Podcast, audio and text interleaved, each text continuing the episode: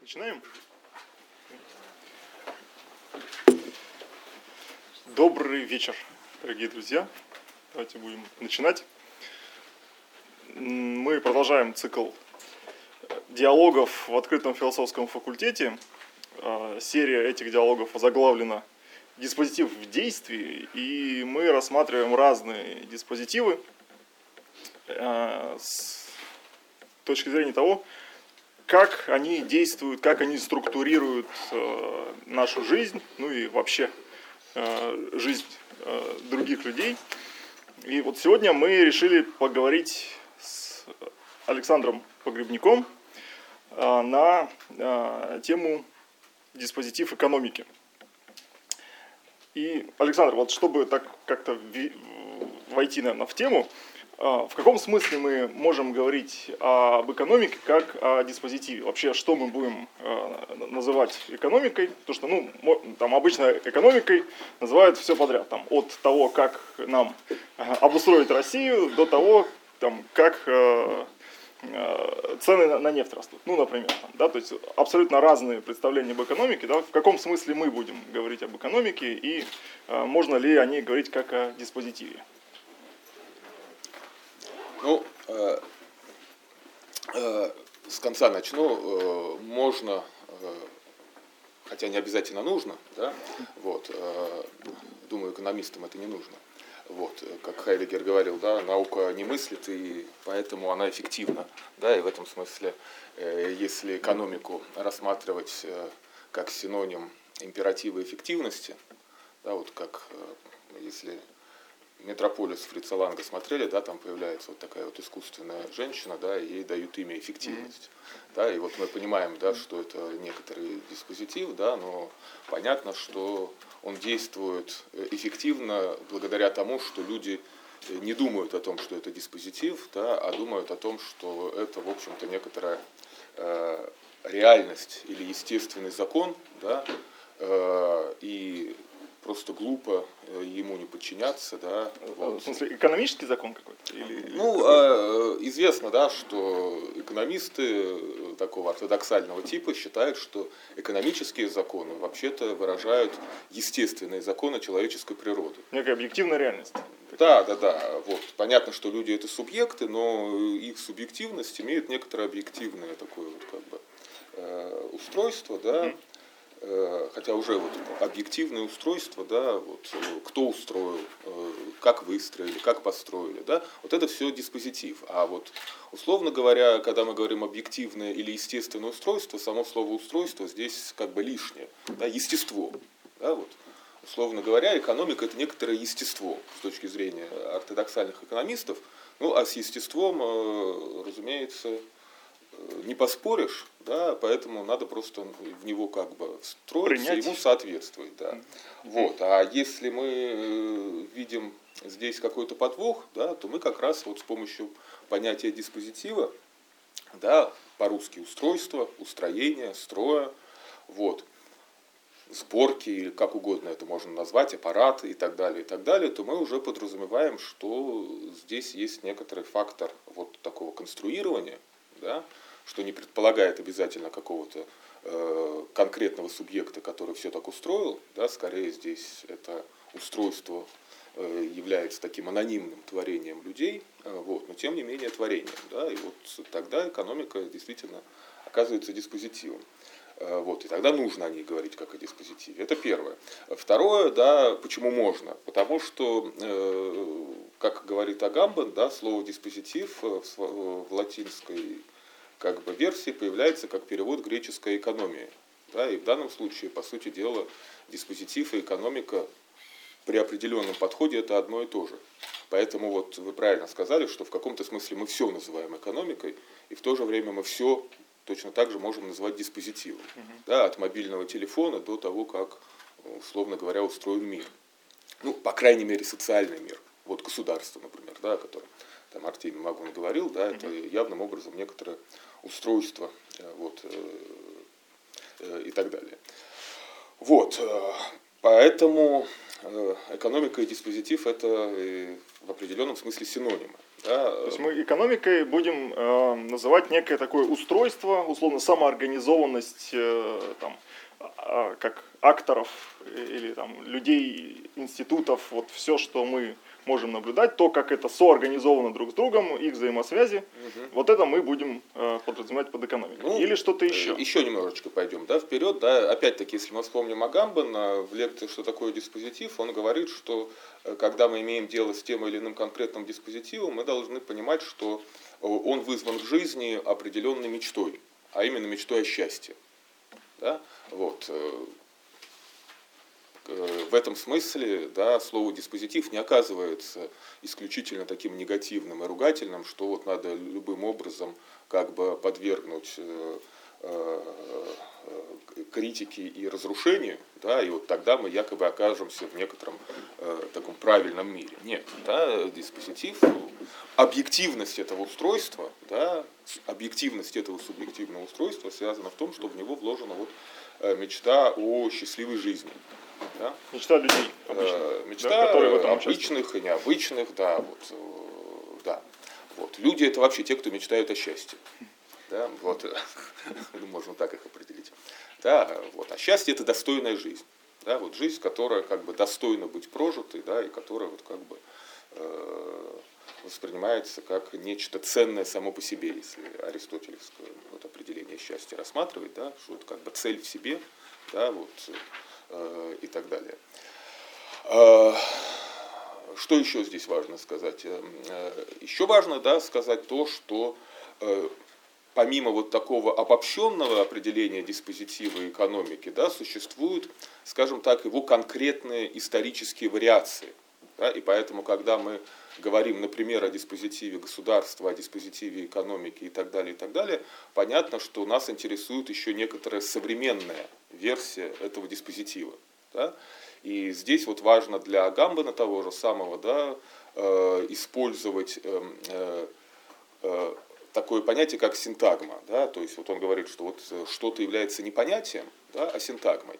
Разница очень простая. Да? Понятие это что-то такое, что однозначным образом определяет некий класс явлений, да, угу. и как бы все явления, они оказываются вот синонимами, э, в том смысле, что они все разделяют некоторый общий единый смысл. На все эти явления можно налепить один и тот да, же лейбл. Да, да, да один и тот же лейбл, который содержит в себе некоторый вот один и тот же смысл.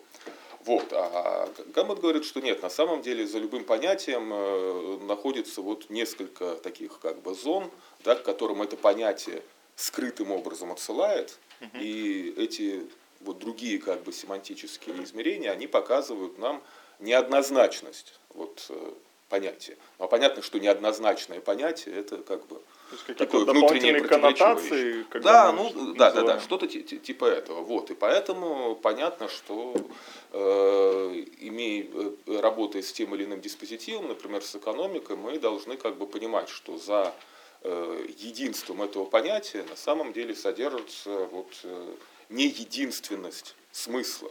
Один какой-то доминирует, один какой-то э, преподносится, воспринимается как единственно правильный, а остальные в лучшем случае воспринимаются как некоторые метафоры и насказания, что-то не совсем обязательно. Ну, опять-таки, условно говоря, мы говорим, что вот вообще-то экономика это вот это, вот это, вот это, это, например, рациональное поведение в условиях ограниченности ресурсов, умение их эффективно распределить и так далее, и так далее. А когда вы говорите про экономику в каком-то более широком контексте, это как бы, ну, такие метафоры. Да, вот. А на самом деле вот есть какой-то один такой центральный смысл единственный. Да? Вот. И этот смысл, как тот же Агамбан сказал, да, вот как, бы, как он становится единственным доминирующим, да, он опирается вот на такую определенную практику, да, э, можно подумать, как вообще связан диспозитив с этой практикой. Агамбан ее называет понятием сакрализации.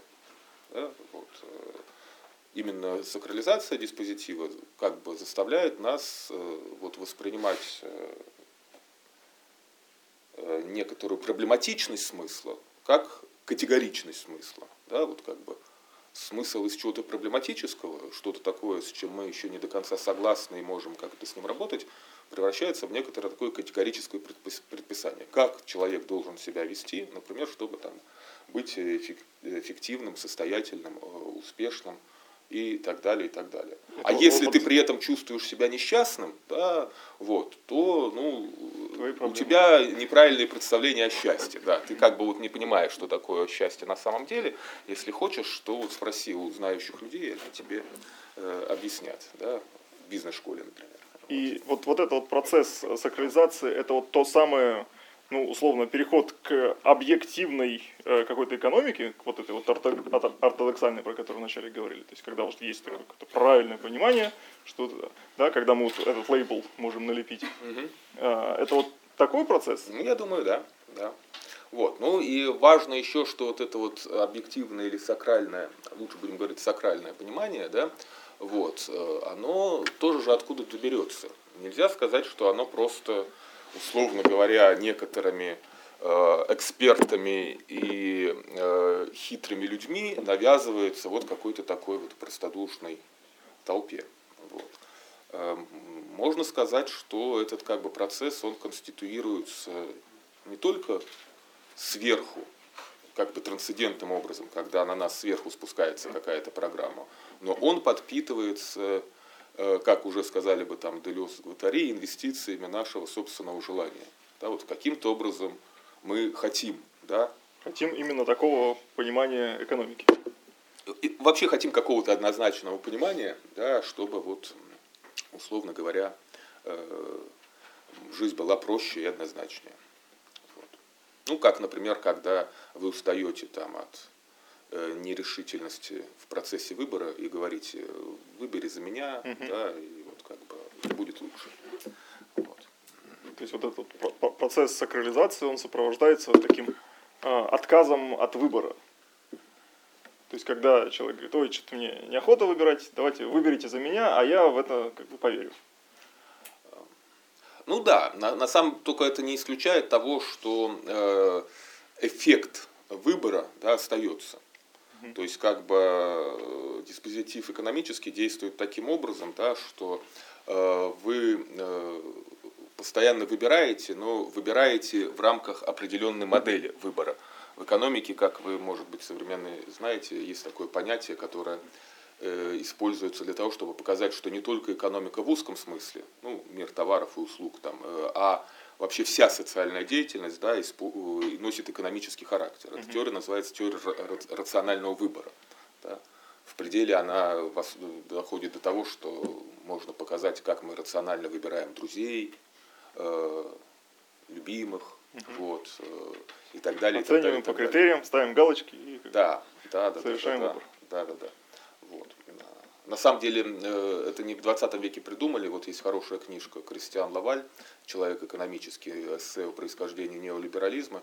И там показано, что у французских моралистов вот эпохи Ларош-Фуко и Лабрюера возникла вот эта вот такая цинично-разоблачительная как бы вот м, концепция, когда они показывали, что какие-то вот большие э, этические добродетели, да, дружба, доблесть э, и так далее, и так далее, внутри себя на самом деле содержат такой вот экономический расчет.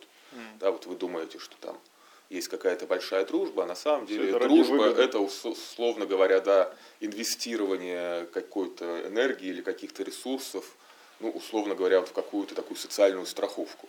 Вот экономисты лю- любят так рассуждать. Вот то, что вы рассматриваете как бескорыстные дружеские отношения, да, а вы их так воспринимаете, и очень хорошо, что вы их так воспринимаете, потому что именно так они работают. Да, но на самом деле, да, они нужны нам для того, чтобы в условиях там неопределенности, в общем, как бы подстраховаться.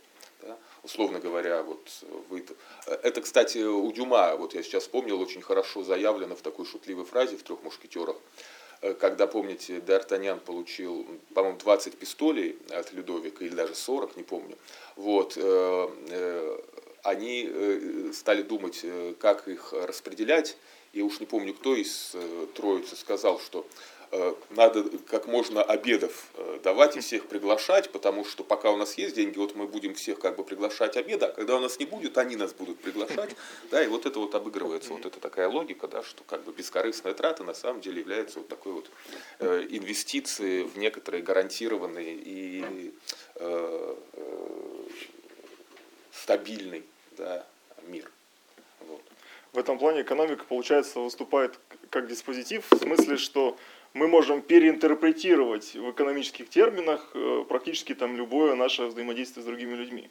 Да, да. Вот, можно так сказать, да? Что... То есть некая призма такая, да. которую мы ну, как, надеваем на себя и смотрим, что а, татук, вот это все ради выгоды. Там, да. вот, вот здесь выгода у человека, здесь выгода. И вот в этих терминах уже начинаем рассуждать про взаимоотношения, про то, как люди устраивают свою жизнь. Вот э, в, в этом смысле, да, экономика? Ну, думаю, да. Думаю, да. да. Вот.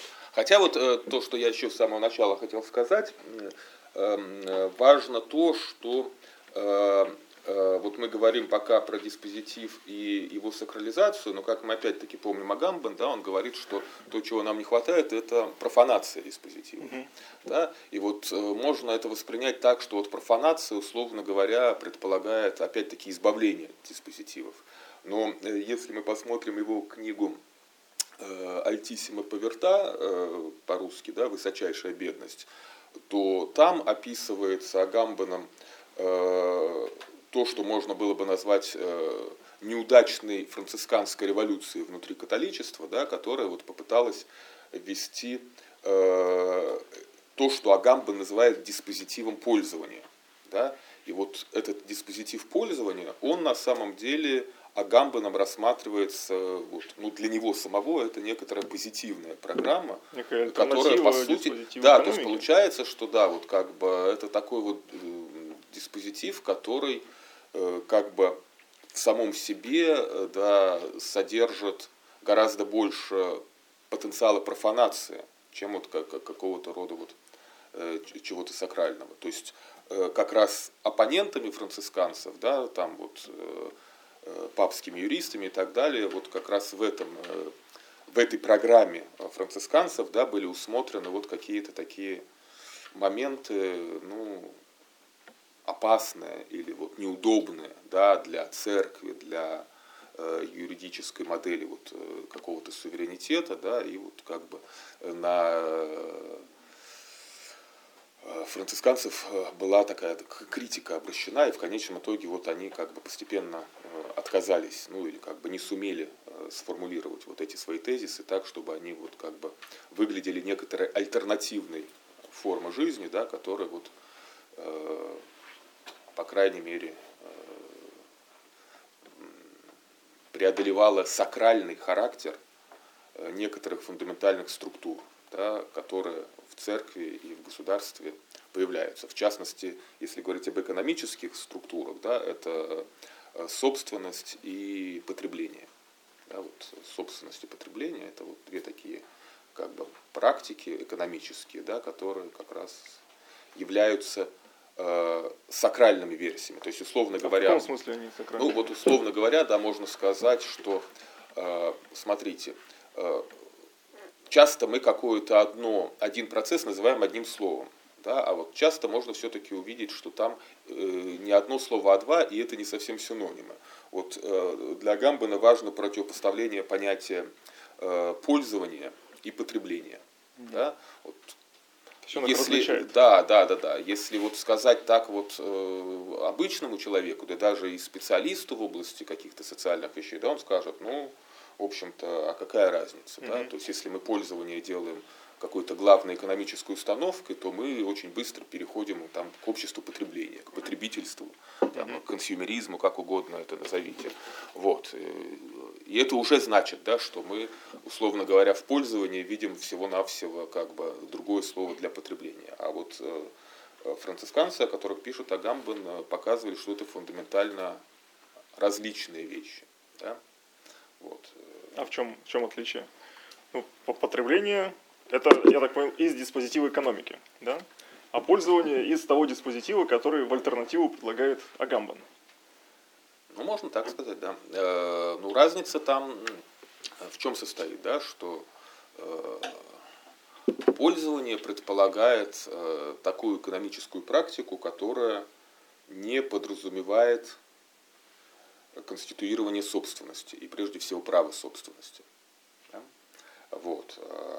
А потребление, оно как раз исходит из того, что такое право конституировано.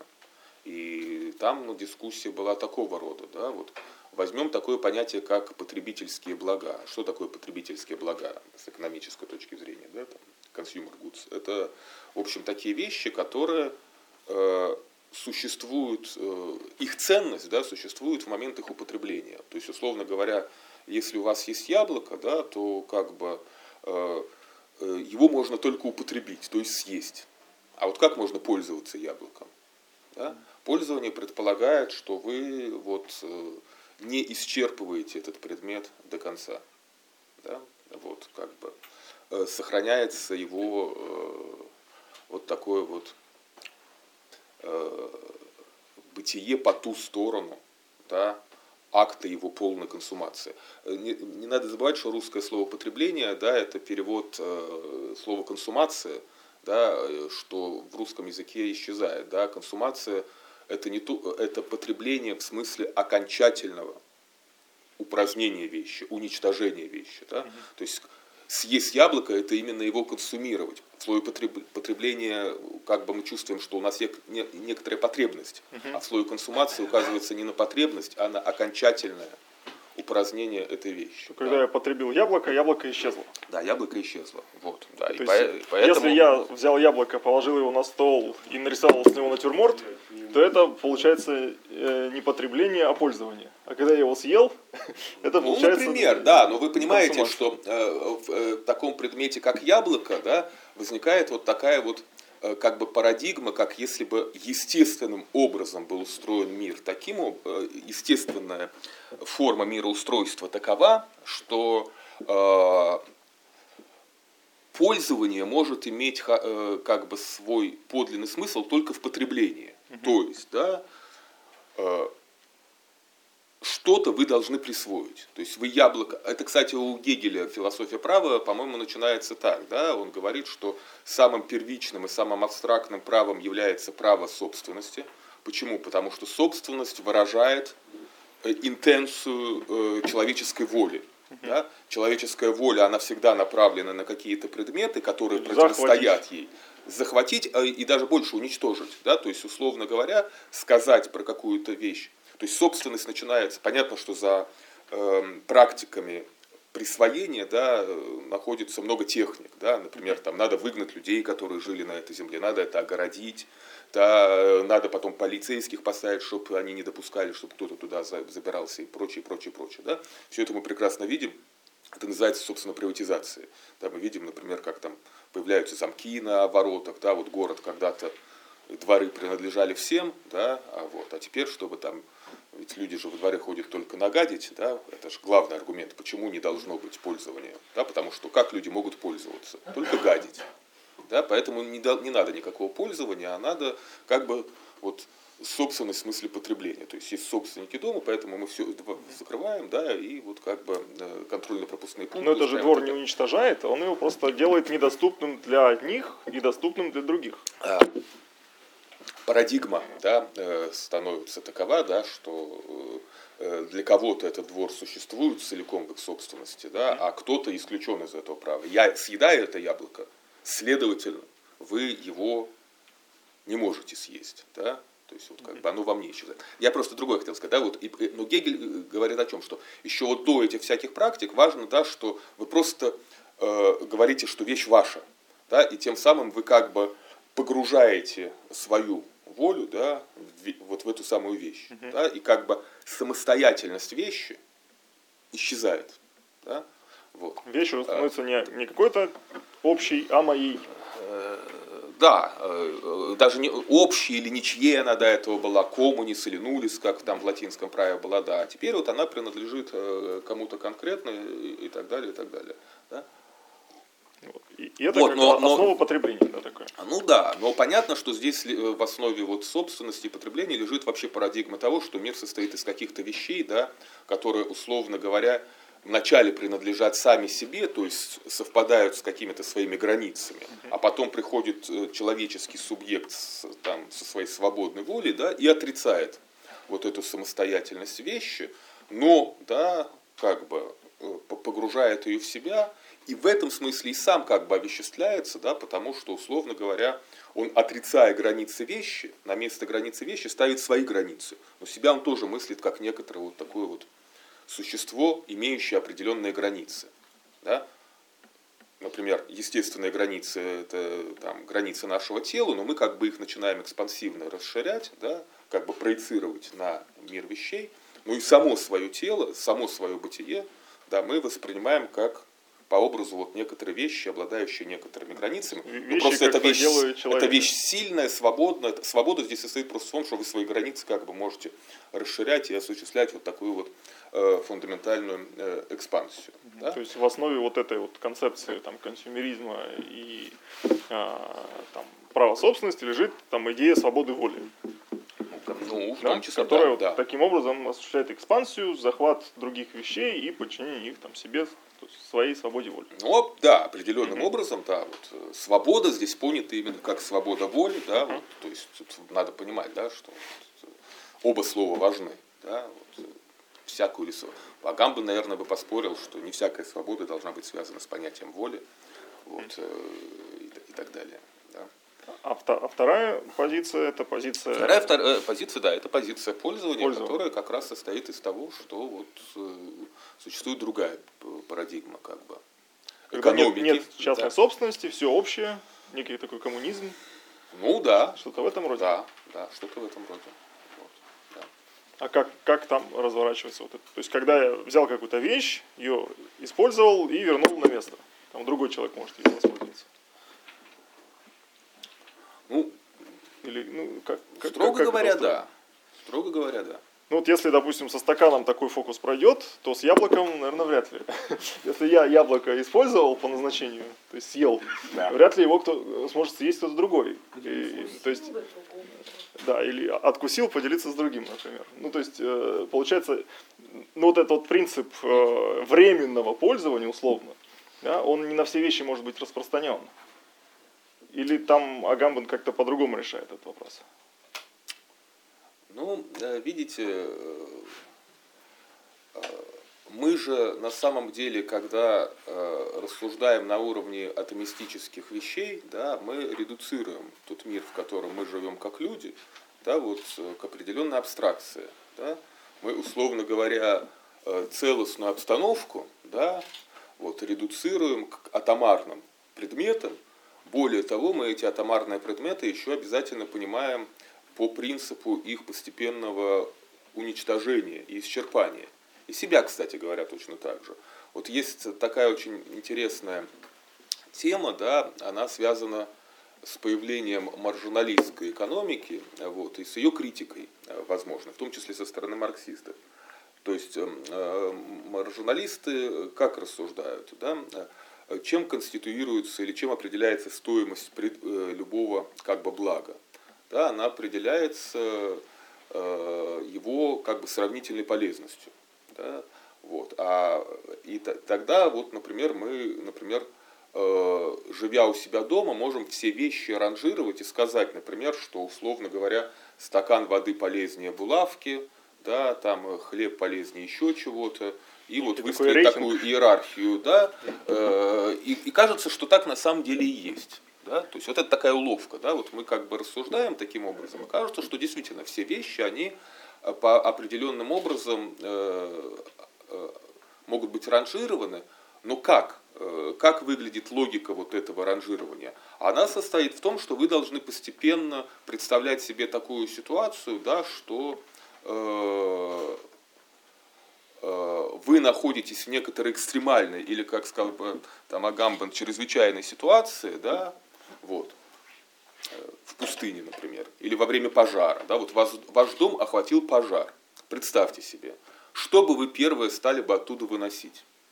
если бы вы вели себя как рациональный субъект. Вот вы должны такой интеллектуальный эксперимент э, создать и сказать, да, что там ребенка, кошку, деньги, документы. Ну, понятно, что здесь уже вот будет такая какая-то иерархия выстраиваться, да. Например, понятно, что э, там ребенок, например, для там семьи бесценен, да. Но условно говоря, если у вас есть кроме ребенка еще возможно что-то взять, да, Э, с рациональной точки зрения понятно, что если только ребенка можете, то только его и выносите. Да? А если нет, то еще что-то. А это значит уже появляется вот некоторая э, общая шкала ценностей. Да? Как бы потребительская корзина начинает прирастать. Как бы. и так далее. Но э, критики по этому поводу что говорят? Критики по этому поводу говорят, что такого рода рациональность действует исключительно вот в таких вот э, ситуациях, Понятно, бывают в реальности чрезвычайные ситуации, хотя не факт, что люди в ней будут себя как-то рационально вести и так далее, и так далее. Да? Но э, сама такая экстремальная ситуация делается парадигмой, да? она делается как бы э, нормативной э, базой для того, чтобы любую ситуацию моделировать по ее подобию. Вот вы живете у себя дома как бы просто, да, приходите и пользуетесь. Чем вы пользуетесь у себя дома? Вот пример, да, если я яблоко съел, то его больше нет. Но в реальности мы никогда э, не живем для того, чтобы съедать яблоки. Да? Когда мы, например, едим яблоко, это некоторая целостная ситуация да, бытия в мире, как сказал бы Хайдегер. Да? Мы существуем в контексте всего, э, что нас окружает. И вот этим мы пользуемся. Да? Вот. Э, мы не едим просто яблок, да? мы едим яблоки в контексте какой-то формы жизни, как бы сказал Агамбер. А вот эта форма жизни, да, она э, не является чем-то, что можно употреблять. Вот. Она, а, императив экономического мышления, да, всю как бы нашу жизнь редуцирует, условно говоря, к набору вот таких вот дискретных атомарных единиц, каждый из которых выстраивается в модели потребления. Да, и каждая из которых связана с определенной ценностью, да, а эта ценность, как мы сказали, вот предполагает некоторую иерархию, иерархию да, которая задана э, императивом вот этого, условно говоря, постоянного пожара. Да, вот. И, э, повторяю, в природе что-то такое может быть, но диспозитив, он же тоже не из воздуха берется. Да? Он берет что-то, условно говоря, существующее в контексте вещи? естества. Нет, ну, он берет какую-то определенную как бы, черту мироздания, да, абстрагирует ее от контекста и превращает в модель да, всего мироздания в целом. Вот экономически... потом накладывает на обычные да, ситуации, вот, да, и там их структурирует таким образом. Да, вот экономический диспозитив э, строится именно таким образом. Угу. Вот. А помимо вот этой частной собственности и потребления, что еще входит в диспозитив экономики, который, собственно, вот так вот структурирует? Ну, самое главное, да, это вот то, что мы уже описали, это вот эта самая так называемая экономическая рациональность. Да, вот, э, ее очень хорошо, кстати, описал э, еще один важный как бы, автор для нас, да, это Дэвид Гребер э, в книжке «Утопия правил». Да, э, он говорит там примерно так – вот экономисты очень кичатся своей рациональностью, моделируют и так далее. Ну а что такое рациональность экономическая? Ну, условно говоря, она означает просто, что вы не идиот. Да, то есть, ну просто, ну как бы условно говоря, что э, когда вы что-то делаете, вы, условно говоря, соизмеряете, что лучше, что хуже, что значимее, что незначимее, да, вот, и так далее, и так далее. Сделать из этого какой-то культ, это очень смешно. Но экономический диспозитив строится на этом. И Гребер там приводит множество примеров. Один пример мне очень понравился. Он говорит, что вот он знал, это эмпирический пример, да, не умозрительный. Это не э, примеры из экономических учебников, где там пушки обмениваются на масло или там а, апельсины на э, котят. Вот, значит, это реальный эмпирический пример. Он говорит, что вот была одна там фабрика такая небольшая, чайная, да, и вот дела там шли достаточно хорошо, там были рабочие, а из управленцев был только директор и, ну, скажем, там бухгалтер или кадровик, кадровик даже, по-моему. Короче говоря, два управленца и рабочие. Да, и вот они работали все, все вместе, да, и прибыли росли. И в какой-то момент вот э, управляющий, да, ну или хозяин, видимо, там хозяин, совмещающий себе функцию Директор. директора, да, управляющего и так далее, он подумал, ну вот, а чтобы он же человек образованный, да, то есть есть дополнительные прибыли. Для чего нужны прибыль? Согласно принципу экономической рациональности, их, конечно, надо инвестировать в само производство, чтобы сделать его более эффективным. Это так называемый принцип Бембаверка, да, который называется окольные методы производства. Вот если дойдем до этого, поговорим. Э, вот акселерационисты, в частности Никланд, считают его главным вот принципом э, как бы вот акселерационизма.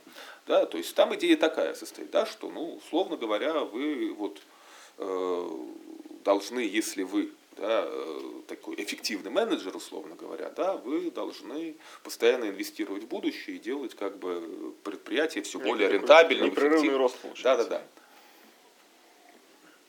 Вот.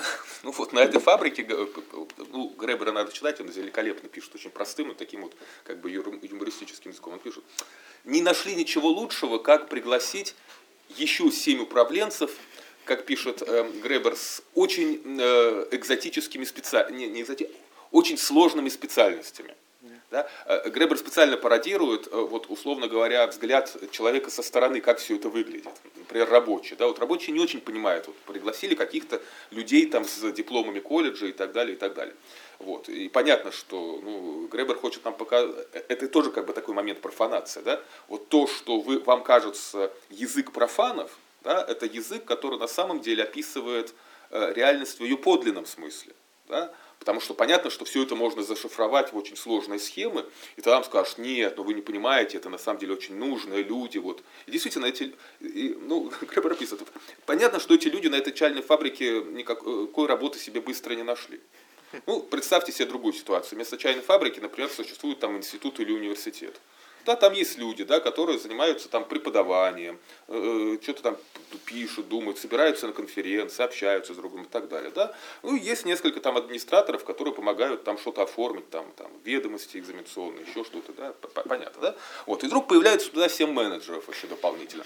Вот. Эффективно. Э, да, вот, э, вот не, ну, непонятно, что им там делать еще. Они же не будут ведомости оформлять экзаменационные, правильно? И преподавать они не будут, да, и наука. А, а чем-то надо заниматься. Вот они что-то придумывают. ну, и, Да, ну и как Гребер Например. пишет, да, вот эти люди, ну, э, чем они начали заниматься? Они начали наблюдать за рабочими, моделировать их поведение, описывать вот там что-то, какие-то строить модели. И в какой-то момент рассчитали некоторую модель, которую дали хозяину предприятия, и э, эта модель показала, что, ну, в общем, все работает, но если переместить производство в Польшу из Франции, уволив, разумеется, этих всех рабочих, то будет еще лучше. Вот.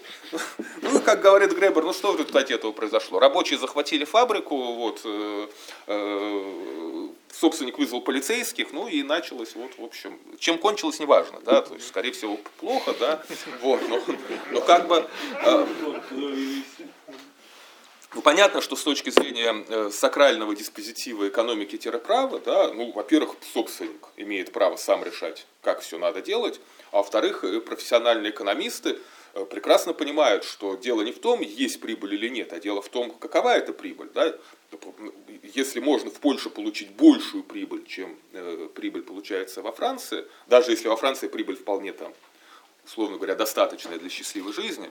Вот. Только эта счастливая жизнь с точки зрения э, менеджеров есть форма их несчастья, потому что если, условно говоря, люди счастливы без специалистов, то специалисты не нужны. Вот, вот, значит, вот. Э, соответственно, вот с точки зрения такого диспозитива, ну, как бы, конечно, рабочие не правы, это вот там э, какие-то вот, в общем, звонтари, которые там вот по-человечески их можно понять, но они, в свою очередь, должны понимать э, законы объективные, то есть законы э, экономики, прав собственности и так далее, и так далее, и так далее. Да, предприятие это все-таки как бы не форма жизни, а это некоторый, ну как бы диспозитив по э, максимизации прибыли. Да? А вы здесь как бы вот, в той мере, в какой вы как бы подходите да, критериям. Вы должны здесь быть. Нет, ну, должны понять, как бы уйти. Получается, что еще одной чертой вот этого диспозитива экономики является такое категорическое требование постоянного роста, да, увеличения прибыли. Ну да, это, собственно говоря, акселерационист. Ну, это общее место, да. Э, э, об этом писали и Маркс, да, об этом писал Бюмбаверк, будучи критиком Маркса, да, то есть Бюмбаверк и Маркс э, не отрицают, что суть э, капиталистической экономики именно в этом. Просто Маркс считал, что э, в основе этого лежит э, эксплуатация рабочих, то есть, да, как бы некоторая, ну, эффективная, но некорректная, да, с точки зрения там, каких-то более глубинных вещей операция, а Бюбаверк считал, что нет. В общем-то, природа так, в общем-то, и должна быть устроена, да, как бы вот. Э, То есть, когда человек, например... Тут нету, да. Да, и Бюмбаверк интересен чем? Тем, что Бембаверк, например, да, маржиналисты, вот австрийские, да, это так называется субъективная школа. И она интересна именно тем, что, условно говоря, сила их аргумента да, состоит в том, что в принципе да, можно показать на уровне отдельно взятого субъекта, что все правильно. То есть, условно говоря, мы убираем рабочих, менеджеров, хозяина и так далее, ситуации, и берем одного человека, ну, например, человека, который занимается, условно говоря, индивидуальным предпринимательством. Да, вот, э, человек как предприниматель. Да? И вот этот человек как предприниматель вел бы себя именно так же. Вот здесь я мог бы как раз апеллировать, э, например, к своему э, любимому Гоголю. Да? Вот когда Акакий Акакевич да, в силу нелюбезного для мелкого питерского чиновника Мороза, да, через вот эти дыры в шинели. А, а это и надо воспринимать как метафору. Да? Это вот, условно говоря, некоторый менеджер приходит и говорит, ну, шинель-то проносилась. вот, да? вот. Э, да. Вот. И Акакий Акакиевич становится, как мы знаем, вот таким вот самым предпринимателем. Он рационализирует всю свою жизнь, он как бы создает бизнес-схему, да, он как бы э, начинает, э, понимает от чего, он ведет себя абсолютно, вот заметьте, маржинализм начинается с 1870-х годов примерно, да, Шанель это 40-е годы. Э, то есть 30 лет до маржинализма, да, ну вот логика Акакия Акакича, она именно такова, да, то есть он как бы начинает последовательно исключать, ранжировать свою жизнь и думать, от чего он может отказаться. Например, дома я могу теперь как бы ходить в одном исподнем, чтобы не занашивать там вот э, какие-то одежды. Да, тем самым я экономлю на прачке. И прочее, и прочее, и прочее. Да, и мы видим как, э, вот такую ситуацию, да, когда его жизнь а не забудьте, что до этого он вел счастливую жизнь.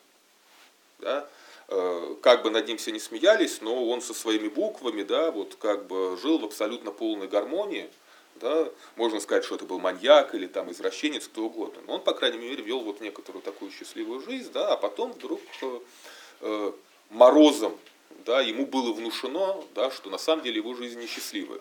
И надо вот как бы... А, в Гоголе все очень тонко. Помните, там есть момент ему даже предлагали повышение, да, и говорили, что хватит вам переписывать, попробуйте хотя бы там переменить титулы и окончания, но как я, как я сказал, нет, э, дайте-ка уж я лучше что-нибудь перепишу. То есть он как бы был вот верен некоторому своему счастью, но в конечном итоге, если не удается таким образом человека как бы вырвать из его э, привычной жизни, то другим образом, да, там вот как бы через шинель э, нашли к нему подход, да, вот э, и мы видим, что становится совершенно другой человек. Да, вот как бы. Э, то есть маржиналисты что нам по этому поводу скажут? Да, что человек внутри самого себя, да, помимо э, вот такой вот привычной жизни, Вебер бы ее назвал традицион, традиционалистским складом ума, он содержит в себе зародыша да, вот этой вот самоэксплуатации. Да, ведь в конечном итоге людей удается да, превратить в самопредпринимателей.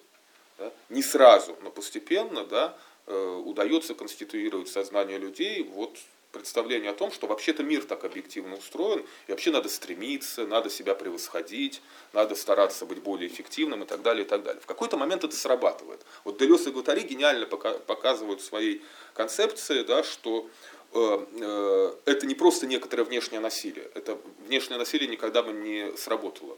Э, есть некоторое желание, да, которое вот делает это насилие чем-то, что мне самому доставляет наслаждение. То есть происходит да. такое соединение внутреннего да, желания, да, там, потребности да, человека да, да. и вот этой схемы действия, которая предписывает там, вот этот постоянный рост. Да, да, да, да. Вот. Что-то типа этого. А, э, в случае Акаки Акакича еще замечательно то, что э, как бы Гоголь показывает нам весь размах этого желания, которое показывает, что на самом деле вот э, не шинель обретенная является последней точкой в этой истории, а становление Акаки Акакича вот этим духом или призраком, да, который сдирает шинели с других, кончается же тем, что он у того значительного лица, который ему там в свое время отказал, он его как бы сдирает, эту шинель у него уже после смерти, да, такое посмертное существование. Да, вот, то есть можно сказать, что э, действительно э, за потребностью в шинели на самом деле еще была некоторая такая мания, да, вот, э, мания, которая развернулась во всем своем масштабе, да, вот уже в таком посмертном существовании. А чем э, это стремление принципиально отличается просто от стремления там, тепло одеться? например. То, то, вот этим вот расчетом, когда человек выстраивает какой-то бизнес-план по э, достижению своей цели, или, или чем-то другим. Потому что, ну, в, в принципе, ну, я соглашусь, что там человеку нужно тепло одеваться, чтобы он себя комфортно чувствовал. Да. Там, э, вот, э, но это же не будет просто захватом э, диспозитивом этого человека. Разумеется, да. Вот смотрите, вот Делес и Гатари э, в антидипе пишут такую одну очень интересную вещь, что э, э, возьмем, говорит, говорят они, мелких капиталистов, да, которые, в общем-то, не очень там большие прибыли зарабатывают, и нельзя вообще сказать, что они как-то, вот, живя в этом капиталистическом мире, очень хорошо реализуют свои интересы. Условно говоря, прибыль – это интересы. Угу. Да? Но прибыли маленькие. Да? Вот. Шинели, условно говоря, так себе. Правильно, потому что это интересы, которые находятся, скажем так, на уровне предсознания, а на бессознательном уровне находится желание, которое направлено как бы под прикрытием потребности, например, в шинели или в тепле, на что-то более масштабное. Как говорят Делес и Гватари, на машину в целом. Да? Прибыли не очень маленькие, машина так себе, э, шинель так себе, но зато работает сама вот эта вот схема. Да? То есть, условно говоря, гоголевский текст нам очень хорошо показывает, э, да, э, гоголевский текст нам очень хорошо показывает, что в каком-то смысле Акакий Акакиевич, думая о новой шинели, начинает наслаждаться вот этой виту нового. Он вдруг открывает для себя, что помимо э, вот, преданности буквам, которые он переписывает, есть, оказывается, совершенно какой-то другой мир с другими принципами. Это мир экономики или мир экономии. Да, то есть вот наслаждение это это доставляет конечном итоге. Вот, То есть да. подключение к вот этому да, диспозитиву, да, да, да, ну да, или к этой схеме, да. когда человек да. становится как бы реализатором, винтиком вот этой вот да, всей да. сложной машины. Да, конечно. да, да. Он перемещается вот на уровень такого сверхя или на уровень трансцендентального субъекта, который вот как бы э, он идентифицируется с этой позицией и на самого себя даже начинает как бы смотреть со стороны, угу. судить себя, да, анализировать себя, наблюдать за собой, да, и как вот, э, э, ну, условно говоря, э, что-то с собой делать. Да, вот, вот, вот это, мне кажется, здесь фундаментально важно. Делез и Гутари это называют аппаратами захвата. Да, вот, вот экономика да, у Делеза и Гутари действует как аппараты захвата. Да, когда, условно говоря, вот такое вот привычное течение жизни переформатируется да, и подчиняется вот совершенно другой логике но она опирается на собственное э, желание субъекта. У Агамбена то же самое на самом деле есть, когда он говорит вот о двойном захвате, на котором строится Такая эксплуатация желания, условно говоря, да, что экономика говорит, что ты можешь удовлетворить свое желание, но вот таким, таким, таким образом. Да, и поэтому, если оно у человека есть, он как да. подключается да. к вот да. этой схеме, и она ему да. говорит, как действовать. Да. Что, да. Что, что делать, чтобы вот это желание удовлетворить. Другое дело, что вот, э, да, это желание, оно как бы э, тоже принимает разные формы. Вот, и в данном случае мы видим такую конкретную форму, которая связана вот с э, такой капиталистической экономикой, с капитализацией. Вот. А, а, помимо, то есть вот мы сейчас назвали еще один, такой, одну характеристику диспозитива экономики, вот такое стремление к постоянному росту, так, увеличению да там, прибыли, увеличению дохода. А, что еще в диспозитиве экономики есть, э, что его, ну так, э, например, что критикует Агамбан, или там, э, что именно заставляет нас говорить о том, что есть диспозитив экономики, что он захватывает. Помимо вот этих вот схем, которые транслируют, что надо постоянно потреблять, постоянно увеличивать там, получение выгоды, и э, все, что с этим связано. Или вот это вот основные моменты. Частная собственность, э, стремление к выгоде, потребление консюмеризма. Это то, с помощью чего да, нас экономика захватывает, да, то есть мы как бы перечислили экономические понятия, uh-huh. да, а за ними стоят, конечно, вот такие более фундаментальные измерения, да, вот, э, связанные там э, с захватом нашего желания. Э, вот то, на чем мы сейчас остановились, да, можно сказать, да, что в данном случае желание захвачено э, императивом наслаждения. Да? Вот, э, то есть желание э, в данном случае э, начинает работать в императиве наслаждения, а наслаждение в терминах Агамбана это есть перевод желание как потенция, желание как возможности, да, вот в такую его радикальную актуализацию. Вот. Эм, Радикальная актуализация, что да, человек не да. может его не удовлетворить в этом смысле? Да, да, да, и стремится непрерывно быть э, в состоянии его такого вот перманентного и возрастающего удовлетворения. Да, ну вот, э, Некая мания, получается. Что-то типа этого, да. Ну вот как капитал должен постоянно, э, капитал является капиталом лишь тогда, когда он постоянно, да, вбрасывается в производство и производит прибавочную стоимость, так и все прочие стороны жизни начинают функционировать вот в таком же режиме э, превращения желания в наслаждение. Ну, например, эротическая жизнь да, должна обязательно вот, э, подтверждаться в своей успешности и состоятельности актами какого-то наслаждения, там, не знаю, там, оргазма или каких-то символов успеха и так далее, и так далее. Да? Вот. Э, это вот э, то, э, да, и у Акаки Акакича мы видим, да, что в конечном итоге новая шинель-то для него оказывается не просто предметом какой-то жизненной потребности. Уже помните, он там начинает думать о э, кунице на воротник, вот, э, и о прочих всяких вещах.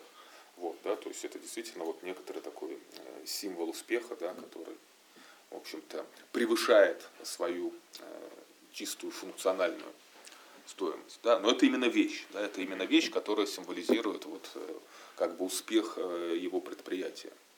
Вот. Это получается такое э, модификация представления о счастье. Да, да, да. Что изначально счастьем было просто там, условно да. шинель, да. Краси, ну там хорошая, теплая. Да, а потом дальше начинается вот наворачивание дополнительных да. характеристик, которые будут все время, все время увеличиваться. Да. Но вот видите, вот в данном случае мы очень хорошо видим вот то, с чего мы начали разговор, да, шинель выступает именно э, э, с одной стороны как символ желания, а с другой стороны как некоторая вещь, да, актуальная, актуальная в смысле действительная, да, полностью осуществленная. Вот. А, а в качестве таковой она сразу же подчиняется схеме собственности. Или она моя, или не моя. И в этом смысле развязка такая и существует, да, что у него ее отбирают, и человек э, сразу же лишается всего. Да? Вот шинель в данном случае оказывается яблоком, которое либо я съел, да, и тогда вы не съели, либо наоборот. Вот Акакий Акакевич, как вы знаете, только получил этот шинель, да, только как бы подержал в руках это яблоко, у него ее отобрали. Вот. Э, символический смысл здесь и в этом состоит, да, что желание оказывается изначально направлено на некоторый объект-вещь, да, который устроен онтологически по принципу обладание-необладание. Да, желание в данном случае овеществлено. Но э, то, что, что можно что, захватить. Да, но что еще вот э, э, вы сказали в экономике есть кроме этого? А еще в ней есть то, что для Гамбана, ну и для любого аналитика диспозитива связано вот с этим потенциалом профанации. Да? Вот его как можно осмыслить? Профанация диспозитива экономики? Или профанация чего-то другого? Ну, разумеется, да, да, да. Профанация диспозитива экономики. Вот сейчас мы как раз э, дошли до э, уровня его такой радикальной сакрализации, потому что, по сути дела, Шинель это сакральный объект, который предписывает мне императив моей деятельности. В отношении Шинели распределяются все ценности, от чего я отказываюсь, от чего я не отказываюсь и так далее, и так далее, и так далее. Вот. А, и дальше либо я получаю шинель, либо я не получаю. И когда я не получаю, э, или когда у меня ее отбирает, возникает вот этот вот негативный бред, а Каки Акакич буквально зацикливается на том, чтобы эту шинель себе вернуть. Это великолепно а, а, дальше описывается.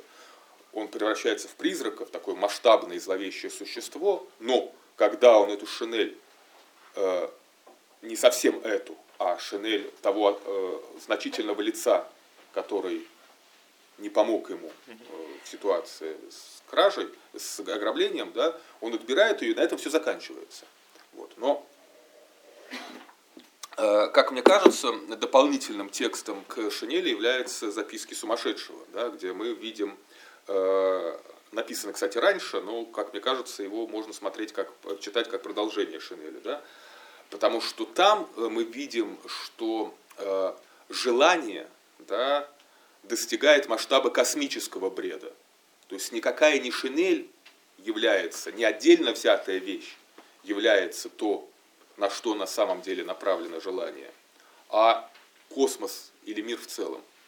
Вот. И поэтому, э, если Акаки Акакич думает только о новой шинели, то Поприщин, как мы помним, вицмундир перешивает как минимум в королевскую мантию. Да, вот, там великолепная эта сцена. Наконец мантия готова, Марфа, увидев меня, вскрикнула. Вот. Ну и после этого, как вы знаете, он, собственно, сумасшедший дома отправляется. Вот. Но вы, вы помните масштаб этого бреда? Он, он, он слышит язык животных, да, он, э, ну, то есть, по сути дела, он понимает, что как бы все, весь мир, э, как бы, это его братья, он собак там э, различает голоса. Он думает о судьбе Луны, вот тоже замечательно, да, вот, ну, казалось бы, о чем еще думать? Нет, вот Луна вот там зайдет на земную ось, там и носы там раздает и так далее, и так далее. Вот он начинает, собственно говоря, э, достигать такого уровня, да, когда э, желание уже не связано с каким-то объектом, который можно употребить, а желание связано с тем, что, чем можно только пользоваться. Нельзя употребить космос. Да? Вот. Можно употребить шинель, можно там всю страну употребить. Мы это знаем, как делается. Вот. И, и, и, кем, да? Вот. Но, но вот космос, да, употребить нельзя, вот, да и не нужно, да, потому что, ну, вот, это совсем другое счастье, да, чем вот э, счастье на уровне потребления. Потому что на уровне потребления ты все равно остаешься неудовлетворен все равно всегда у кого-то будет лучше шинель, чем у тебя.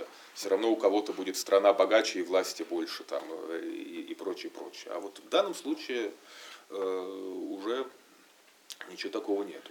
Это такая предельная точка, когда э, ну, предельная точка экспансии вот этой воли, которая пытается распространить себя там на все мироздание. Вот мне кажется, э, как раз здесь надо понимать, да, что на уровне фантазма, да, мы мир представляем себе как некоторую мега-вещь или мега-шинель. Да, вот. Но на самом деле, как бы пройдя через этот фантазм, мы должны понять, что э, мир конституируется не тем, что мы как бы все время что-то улучшаем, прибавляем, достигаем больше скорости, больше эффективности и так далее, и так далее. А вот, как сказал Багамбан, э, бытие в мире, да, или вот э, жизнь как форма жизни конституируется тем, что мы изымаем из того мира, в котором мы живем, вот это вот измерение императивного, э, императивной, вечной и законченной формы. Да? Вот, жить в космосе, а не э, потреблять тот или иной, ту или иную собственность, состоит в том, что мы э, живем в мире возможного, а не в мире действительного, по, э, как, как говорит Агамбан. Вот. И вот это, собственно, и есть, условно говоря, профанированная экономика, да, или экономика пользования, да, вот. А, или жить... дезактивированный, дезактивированный диспозитив экономики, как вот сказал бы а, Агамба. А жить в таком мире это значит делать что? То есть что будет иначе, э, если э, дезактивировать этот диспозитив? А. Ну, все будет иначе. А можно конкретнее?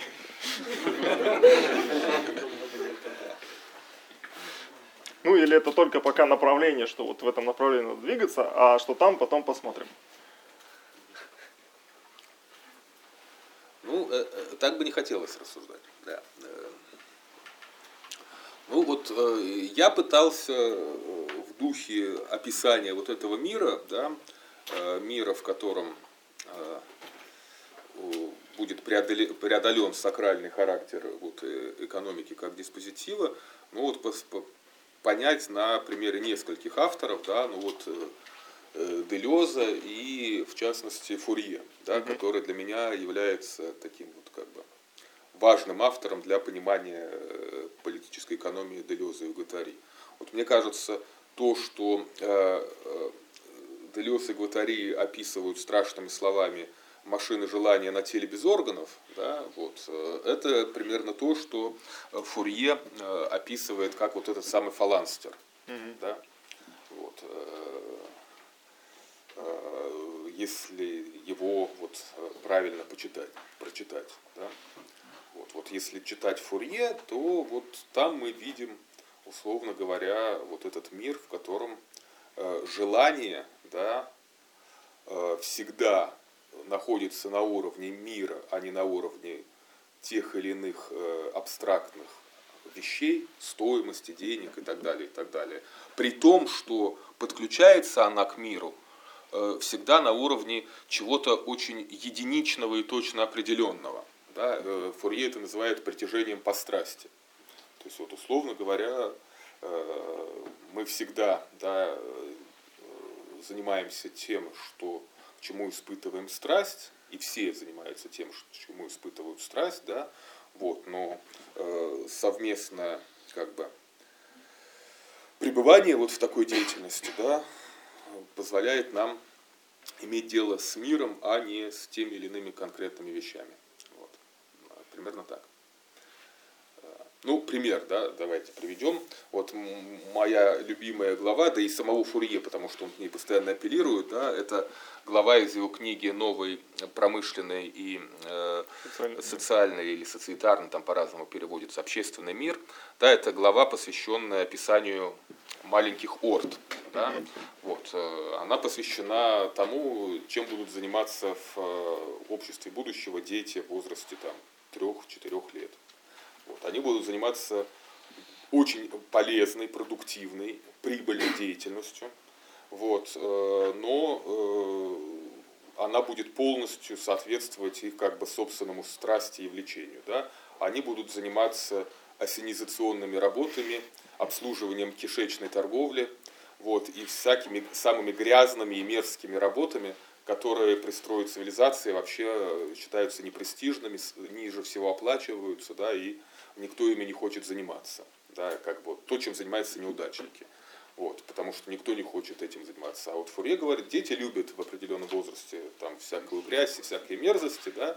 И вот, вот они, и да, вот они будут посажены на маленьких лошадок, вот, и будут, в общем, там, вот, э, Фурье это называет, э, вот я не успел пока посмотреть, какой там французский термин, в одном из русских переводов он их называет милицией Бога а в другом тексте воинством Бога.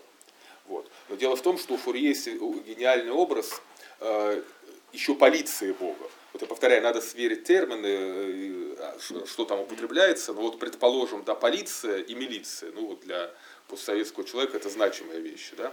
Вот, э, значит, э, э, значит, э, полиция э, у Фурье это такой, знаете, фантазм. Он говорит так, если бы Бог а Бог по Фурье это вот как бы э, главный эконом.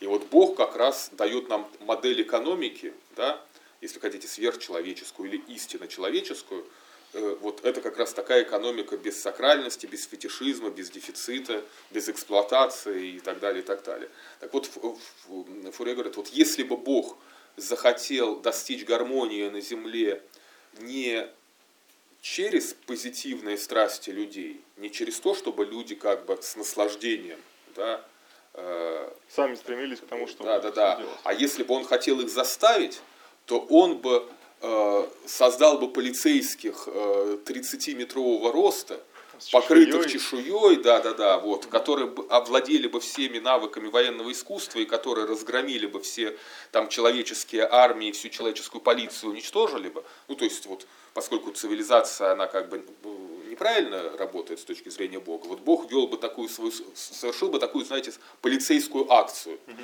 Да, он бы уничтожил в цивилизации весь ее механизм, э, разгромил бы и заставил всех людей быть бы счастливыми. Да, то есть вот Фурье здесь подразумевает вот все эти критики направлены против него, ну, знаете, там, там что социализм это обязательно тоталитаризм, это вот э, людей будут заставлять быть счастливыми, кто не хочет того, как бы там э, ГУЛАГ и прочее, прочее. Вот Фурье в одной строчке это все предчувствует. Пишет, ничего подобного, говорит. Вот если бы Бог захотел, он бы, конечно, так мог бы сделать. Да? Но Бог этого не хочет. Да? И поэтому он вкладывает вот вместо этого мегаполицейского, он вкладывает в людях вот это желание, которое вот, ну, при цивилизации просто-напросто в силу глупости людей, да, люди его не понимают, да, вот, но в какой-то момент поймут и вот э, разовьют его в полную силу. И вот эти маленькие орды, да, это вот типичный пример такого вот как бы э, развернутого желания, и это вот будет вот, повторяю, уже не полиция Бога, а милиция Бога. То есть она, видимо, будет выполнять совершенно другую функцию. Эта функция будет состоять не в репрессивном аппарате, да, а эта функция будет состоять ну, вот в таком как бы э, творческом содействии да, э, по высвобождению всех тех э, сил, которые есть и в людях, и в природе.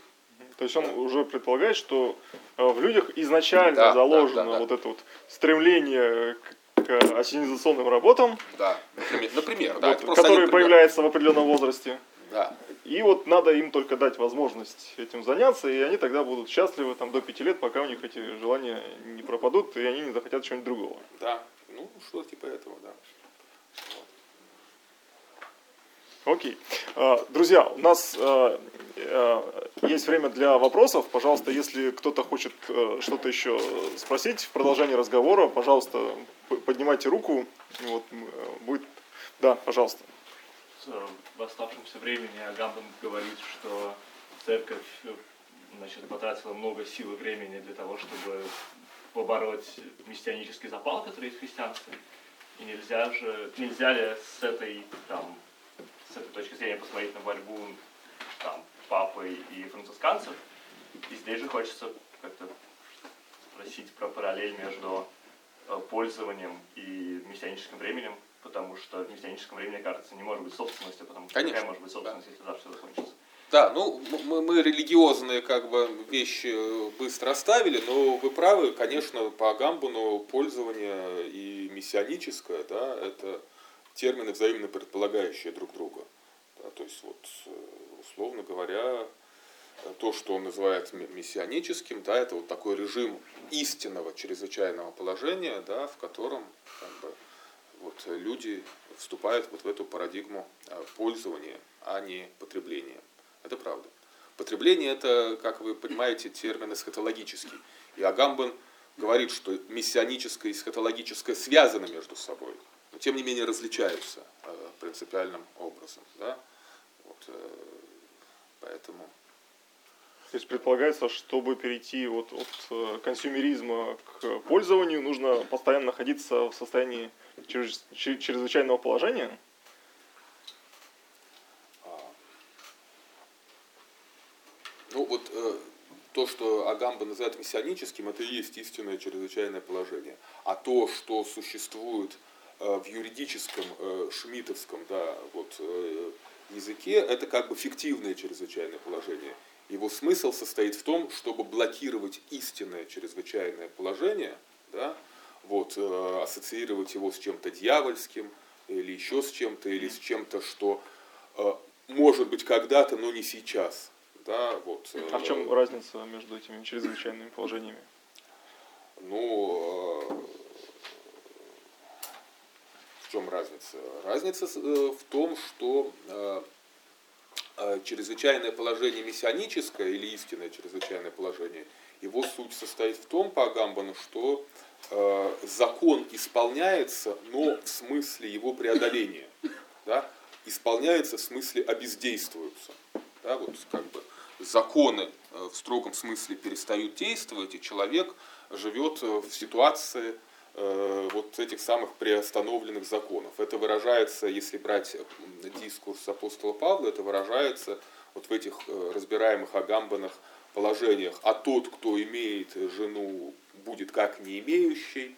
Ну и можно продолжать, да? А тот, кто там является собственником, будет как не имеющий собственности. Некая и прочее, анархия прочее, такая. Прочее. Когда нет никаких законов. Ну, Война всех против всех. В этом роде? Нет, вот война всех против всех – это как раз э, э, переинтерпретация вот этого миссионического состояния бездействования закона э, в, такую, в таких негативных терминах, которые как раз и требуют нам вести некоторый аппарат, который бы этого чрезвычайного положения бы не допускал. Угу. Да. Вот. А, а, в э, царстве и славы Агамбан э, вводит вот очень важное это положение о некоторой инверсии. Да? Он говорит, что э, изначально да, мессианская весть была выражена в такой вот формулировке «экономика тайны». Экономика в данном случае обозначает, что а, мы уже сказали, что это очень слово с много, много, большим количеством смыслов. Экономика в данном случае означает раскрытие, исполнение тайны, да, поручение. Да. Э, апостолу было дано поручение донести до людей некоторую тайну. А потом, да, в языке самих же теологов, формула переворачивается на 180 градусов, то есть возникает полная инверсия, и возникает, наоборот, тайна экономики. Да? Вот. Это и есть, собственно говоря, сакрализация экономики. То есть вот сакрали... Э, э, сакрализация экономики относится к профанации экономики так, как тайна экономики относится к экономике тайны. Да? Вот. А в чем эта э, тайна экономики состоит? То есть что, условно говоря, должно быть исключено из нашей жизни, да? что должно быть сакрализовано, э, чтобы Э, как бы э, все институты и все диспозитивы продолжали работать вот в том режиме, в каком они работают вот э, в, в, в нашей жизни. Для этого должно быть вот исключено определение человека, и это Агамбан постоянно пишет, да, сущностное определение человека как существа бездеятельного или безработного. Он там цитирует Аристотеля, да, что Аристотель говорит о том, что мы можем говорить, что, например, э, там, э, плотник или сапожник получает свое определение от той работы, которую они делают. Ну, то есть, условно говоря, если вы сапожник, то ваша жизнь приобретает форму сапога. Ну, не совсем форму сапога, а скорее ту форму, которая необходима для того, чтобы имели место именно сапоги. Угу. Вот сапог это некоторая потребляемая вещь, а вы становитесь производителем. Вокруг, вокруг нее Производитель, да, да, да, да, да, да, да. да. Сапог это то, что потребляется, а производитель сапога должен как бы всю свою жизнь ориентировать на то, чтобы создавать именно такую, а не другую вещь. Да? Человек сапожник, например, человек там профессор, там доктор и так далее. Это все понятно, говорит э, Агамбан вслед за Аристотелем, но потом цитирует, но говорит он, э, Аристотель, да, что, а вот если бы мы спросили, э, а чем определяется сущность человека вообще, то есть какой деятельностью? То есть человек вообще это кто? Угу. Больше сапожник, чем плотник? Или больше профессор философии, чем дворник? Или больше э, там э, полицейский, чем э, нацгвардеец там, или росгвардеец? Вот кто? А, и Аристотель говорит, а вот по всей видимости человек вообще никакой деятельности не имеет. То есть человек как таковой существо без деятельности. Да? Без деятельности. Ну, без конкретной формы.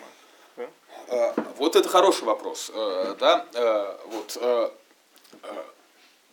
вот эта вот бездеятельность да, означает не то, что человек вообще лишен формы. Это было бы как раз на руку консерваторам а-ля Шмидт и Гоббс, которые сказали, вот это и будет война всех против всех. Ну, то есть в политических терминах, да, если никаких институтов, законов государства, война всех против всех в экономике, да, если человек не занимается какой-то, как мы это называем, конкретной продуктивной деятельностью, то все будут бездельники, будет стагнация, все там э, будут курить траву, да еще непонятно откуда она будет браться. Там, в общем, ну все как бы вот просто это, вот умрут с голоду, замерзнут без шинелей, ну понятно, вот, вот все, все вот о, о, о чем в данном случае идет речь. А вот по Агамбану как раз, да, речь идет не о оппозиции есть форма, нет формы. А речь идет о том, что или человек соответствует своей собственной внутренней форме, или человек вместо того, чтобы соответствовать своей собственной внутренней форме, редуцирует свою жизнь к некоторой внешней. не собственной внешней форме, например, к форме сапога или к форме философии как университетской дисциплины. Да, то есть понятно, что быть философом и быть преподавателем философии – ну, это то же самое, что там, быть сапожником, да, и быть как бы э, человеком, который там э,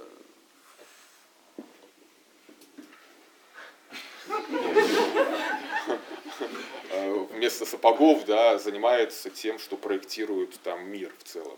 Вот, что, чем-то этим. А внутренняя форма это вот фьюзис Да. человека, да? То есть как- как- какая-то его там сущность. Ну, там, фьюзис это общее понятие, да. Но вот по Гамбану, да, внутренняя форма это прежде всего такая форма, которая э, не является внешней для жизни. Поэтому Агамбан использует графему форма жизни с дефисом, где дефис указывает на что? На то, что да, есть два понятия, конечно, жизнь и форма, но не надо понимать их как то, что должно отделяться друг от друга, например, как форма и материя. Как если бы, да, вот Э, К- категория. Да, да, да, да, да. да. Вот. Поэтому э, тут мы должны еще вспомнить важное агамбановское слово понятие голой жизни. Он говорит, да, что вот как бы э, вся политика западная строится, и экономика тоже строится на том, да, что как бы все формы качестве своего субстрата имеют некоторую голую жизнь.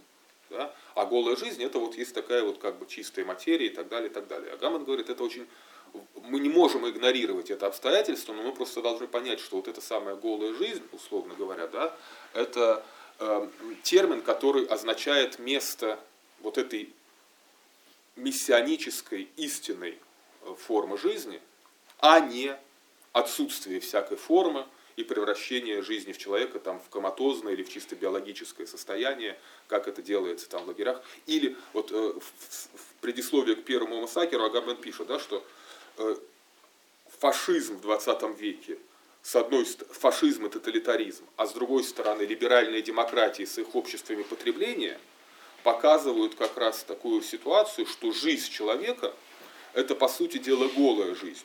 То есть, либо что-то такое, что, э, условно говоря, помещается в лагерь, да, либо что-то такое, что превращается вот в такую вот энергию, питающую э, общество спектакля, мир как супермаркет, да, если использовать там э, образы Гидебора и Уэльбека и так далее, и так далее. Да, человек как некоторая потребительская способность, покупательная способность. Вот хорошая есть такая вот э, вот, э, у э, экономистов э, понятие, да, покупательная способность. Человек это субъект покупательной способности или производительной способности. Понятно, что они взаимно дополняют друг друга.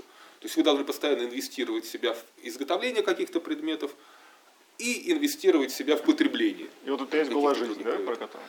А сама жизнь, да, она, вот если мы ее не будем постоянно инвестировать в производство и в потребление, вот ее как бы, вот она как бы голая жизнь. А вот Агам говорит, нет, это форма жизни. Вот форма жизни не должна отделяться от каких-то своих функций, да, и вот э, это, в общем-то, А вот является самым важным. Если обратиться вот к его э, к эссе Гамбана, что такое диспозитив, там он, эм, определяя, что такое диспозитив, говорит, что вот есть живые существа, Да, есть э, диспозитивы, и вот на столкновении с ними возникает субъект. да. Э, Живые существа это вот та самая голая жизнь, про которую вы говорите. Ну, в той мере, в какой э, диспозитив при- э, обретает характер сакральности, да, и возникает эффект суверенитета, то то, что противостоит суверенитету на другом полюсе, это голая жизнь. Субъекты, условно говоря, мы как субъекты находимся в политических терминах между суверенной властью и голой жизнью. Да, да, да.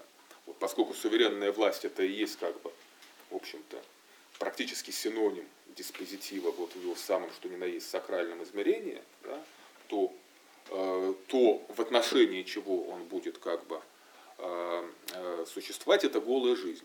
А субъект между. И субъект в данном случае будет по Агамбану сведен к той или иной своей идентичности. Профессиональной, классовой, гендерной и так далее, и так далее. Но тут и приобретается Су- форма. Да, форма сапога, там форма Да, да, да, да, да. Суверенная власть, она и будет как раз постоянно соотносить, да, вот эти два как бы измерения, да, субъективности и голой жизни. В этом смысле, э, как бы, э, су- вот субъективность как идентичность это что-то такое, что э, э, будет захвачено этой суверенной властью и всегда будет как бы э, потенциально отделимо от вот этой самой голой жизни. Да? Вот, поэтому, А человек будет потеря- выступать как инфраструктура, на которой это будет да, ч- да, человек, потерявший свою идентичность, да, это вот, условно говоря, э, такой вот э, человек, исторгнутый за пределы как бы вот законного да, э, пространства, например, за пределы там, государства. Вот он лишен гражданства, например, да, вот там Агамбен э, там, разбирает эту фразу, да, права человека и гражданина. Он говорит, не случайно и, да, то есть получается, что вот как бы э, как бы если вы не гражданин, то вы, в общем-то, и проблематично, что вы человек. А с другой стороны, все-таки понятно, что, то есть фраза такая, да, что вот как бы подлинные права это, конечно, гражданские права, но как бы вот есть вот эта вот еще и люди. изнанка человека, да, которая не совпадает полностью с этими гражданскими правами, и поэтому она оказывается вот этой сакральной зоне, где по отношению человека как бы вышедшими за пределы, например, своей гражданской идентичности, к нему применяется что? Спецмера. Это и есть, собственно говоря, вот там вся, всякого рода полицейские акции, да, которые связаны там, с людьми, которые вот, оказались вот в этой серой зоне, да, где они вынесены за пределы своей идентичности, вот в эту вот зону э, голой жизни, условно говоря. И к ним применяются другие уже инструменты. Да? Как бы правовые, но вот э, как бы это специфические правовые инструменты, то есть это именно инструменты, связанные вот с этим понятием э, чрезвычайного положения. Мы как-то далеко в сторону шли. У вас был, по-моему, еще второй вопрос, да? Надо коротко Нет? отвечать на короткий. Хорошо, ладно, спасибо. А вот Даша хотела Даша а, как отличить э, антиконсюмеризм, который, по сути, вывернутый наизнанку потребления, и пользование? А, ну, антиконсюмеризм, вы правильно говорите, это как бы потребление просто негативное, да, когда вы Э, потребляете свой отказ от потребления. Это свою дауншифтинг? Это про это? Да? Ну, видимо, да, как вариант, да, там, там, вот, да, вот. Э, то есть э, вы выстраиваете вот какую-то такую себе парадигму, да.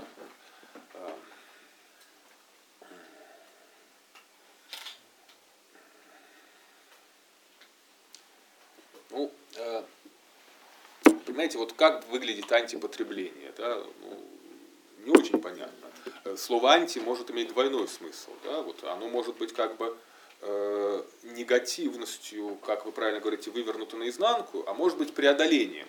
Да? Ведь э, не будем забывать, да, что Агамбен, в отличие от Делеза и Гуатари, к Гегелю вот, и к диалектике более склонен, да, и он э, вот, понятие дезактивации, обездействования и так далее – рассматривает как некоторый аналог гегелевской процедуры снятия. Да, вот пользование в этом смысле это не э, вывернутое наизнанку потребление, а преодоленное, да, снятое потребление, обездействованное потребление. Да? Э, что это означает? Это означает по Агамбану, что э, в пользовании важен некоторый самоценный жест, да, который вы совершаете, не имея в виду однозначную продуктивность этого жеста. Вот. А в антипотреблении или в дауншифтинге вы как раз э, все, все свои жесты измеряете некоторой негативной эффективностью, да? которую вы называете словом непотребление. Вот. Когда исходной точкой все равно остается потребление, и я все свои действия соотношу с этим а ну, не да. что-то иное делаю. Да, да, да, да. А какие еще примеры антиконсюмеризма есть, ну, кроме дауншифтинга? Zero waste. Нет? Угу. Да, там. Движение осознанное, за осознанное потребление, там, угу. Да, все хорошее против всего плохого. Но мне кажется, да, важно, что в таких комьюнити все равно возникает какой-то индекс крутости. Что ли, ну там, если в потреблении, то там, если у тебя машина как большая, то э, у всех таких ребят они потом собираются как-то и меряются, кто из них больше дауншифт. Не знаю. Нет. А остается стремление быть как-то более антиконсюмеристом. То есть все равно какое-то соперничество, кто, кто больше антиконсюмерист? Ну да, мне кажется, я могу ошибаться, я, я не антиконсюмерист, а что-то такое что-то есть. Ну, zero waste вроде про минимизацию использования одноразовых вещей, использование там стекла вместо пластика, который можно помыть, ну вот про это. Переработка, то есть там Да, да, да. вторичный, там, раздельный сбор мусора. Э, вообще концепция устойчивого развития это про это же? Ну, плюс-минус, да. И она все равно в логике э, консюмеризма находится? Или это вот как раз про потребление? Ой, не- про потребление, а про пользование. То есть когда такое бережное отношение к миру, к экологии, чтобы минимум выбросов и вот все, что с этим связано. Да нет, мне кажется, как раз э, это такое э, рафинированное и продвинутое потребление, то есть, условно говоря, как бы э, Когда можно потреблять до бесконечности. мечта богатых, да. Ну, то есть, нет, ну, понятно, что, да, вот, э, это Олег Хархордин вот, любит иногда ссылаться на последние работы Латура, связанные вот с тем, что вот политическая экология, все вот эти вещи, да, связаны с тем, что вот природа начинает как бы на наши э, техничес- технико-экономическое воздействие как бы отвечать. Да, и вот отвечает она так, что, в общем, может вот э, э, нам всем плохо оказаться, и, условно говоря, да, там вот все станет ужасным. Ну вот э, я как- как-то в шутку сказал, да, вот это, говорю, кошмар богатого человека. Да, то есть вот, ну как бы у тебя все, там тебя полиция защищает, у тебя капиталы, у тебя совесть чиста, потому что ты благотворительностью занимаешься и так далее, и так далее. Но вот есть одна проблема, что поскольку все равно это э, в основе этого лежит такая индустрия, да, такая достаточно тяжелая, то вот природа, она может взять и, условно говоря, такое наслаждение тем, что ты и богат, и справедлив, и так далее, вот она может все испортить. Да, и вот как-то надо бы об этом задуматься. Да? Ну, понятно, как об этом будут задумываться, опять-таки, да, э, перекладывать на бедных, да, вот, э, условно говоря. Вот, э, Ну, а, а бедные, они же это принимают, они считают это там Ну, долгом, что- обязанностью, ну, там, понятно, так, потому что парадигма мусор, сознания там, бедных, это аккуратно использовать. Ну так да, потому что сознание-то общее получается, да, вот как бы одинаковое, так далее. Бедные бедные ж определяются в отношении богатых, они хотят быть богатыми, да, вот, поэтому они мо- могут это тоже, да, воспринимать и так далее. Но повторяю, мне кажется, это как раз такая вот па- парадигма именно такого вот э, потре- потребления, да, вот. Потому что, еще раз, да, с яблоком в чем пример да, не совсем хороший, да, потому что ну, съели его больше нет. Да? А собственность это не в том смысле, что она исчезает, а собственность это что-то такое, что полностью мне принадлежит. Да? Вот, э, пока я яблоко ем, оно мое. Да? Вот, э, а какие-то более длительные вещи, да, хочется, чтобы они все время как бы э, Ну, не разрушали, не исчезались, но были со мной, да, принадлежали бы мне. И вот как бы в данном случае имеется в виду, что миру, ну, жизненному миру, в, том, в той части мира, в которой мы живем, поскольку в другой еще не научились жить, да, вот этому миру хочется придать характер такого вот как бы гарантированного потребительского блага. Да? Ну, условно говоря, вот э, э, вы покупаете холодильник для того, чтобы продукты, которые вы купили, да, не портились. И, завтра их тоже можно было есть. Вот, вот, мне кажется, вот такое вот экологическое сознание, это попытка мир, который как-то вот стал, он классный, но как-то Быстро портится. портиться стал, да, вот надо его, э, во-первых, консерванты в него немножечко как бы добавить, да, вот, э, ну, например, э, в развитых странах, э, в развивающихся странах, да, куда мы инвестировали всю грязь, да, теперь вот сказать, что и там не надо ее, потому что как бы мир общий, он маленький слишком, да, вот. А, ну и в холодильник, да, чтобы вот на дольше хватило. Мне кажется, тут как раз э, понятно, что это такая консервативная мечта вот э, э, людей, находящихся вот в этой самой парадигме, конечно, потребления, А, безусловно. а вот сейчас мы- мысль пришла, вот современные тенденции такой уберизации, ну, то есть когда люди не стремятся там, покупать в собственность, допустим, автомобиль, а там каршеринг, допустим, используют. не стремятся покупать э, себе квартиры, а снимают там в наем, да, что там сто лет назад было немыслимо, ну, в плане того, что было мечтой человека там свое жилье, там своя недвижимость. Сейчас э, для современной молодежи это уже не так важно, да, уже можно и, в принципе, поснимать, что нет стремления к э, владению.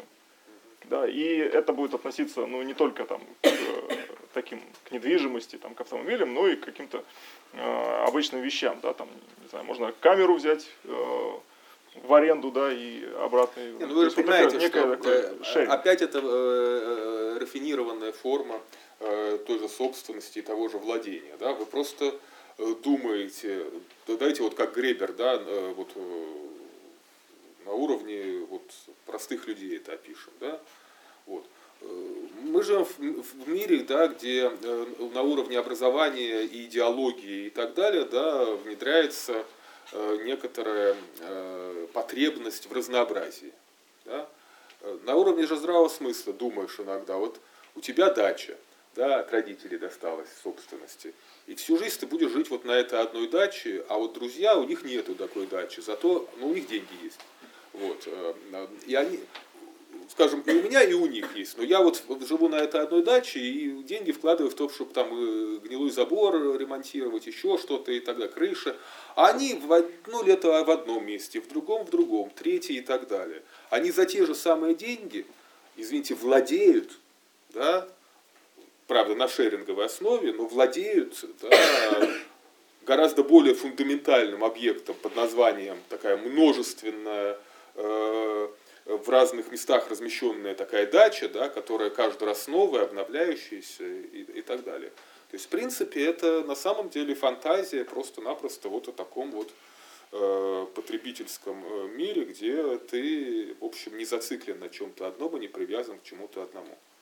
Ну, в мире, где мы, э, извините, вместо того, чтобы с утра до вечера и всю жизнь есть э, блюда русской кухни, да, там э, борщ и котлеты, там э, постоянно то китайскую, то итальянскую, то японскую и так далее, и так далее, смешно быть привязанным к одной машине, к одной квартире.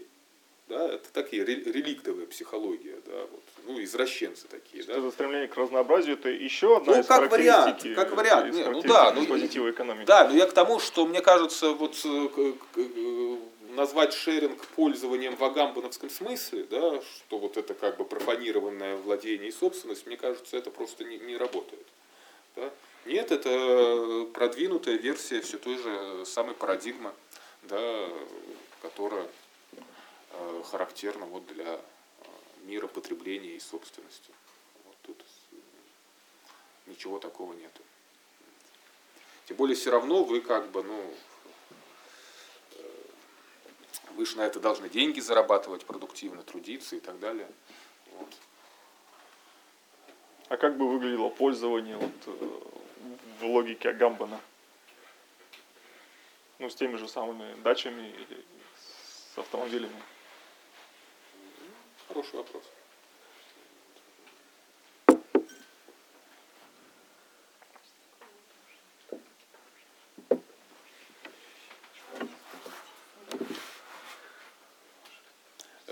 Не знаю, не готов ответить. Вот, э, можно вместе коллективным образом попробовать продумать, но э, так трудно сказать. Может быть, кто-то хочет попробовать ответить про пользование в альтернативу шерингу. В заброшенных зданиях часто бомжи спят. Ну, они могут уйти в любой день, но потом могут вернуться. То есть это как бы и не собственность, но им просто там теплее. утопии, власти, как, как что способ же есть, это же жить в заброшенных домах.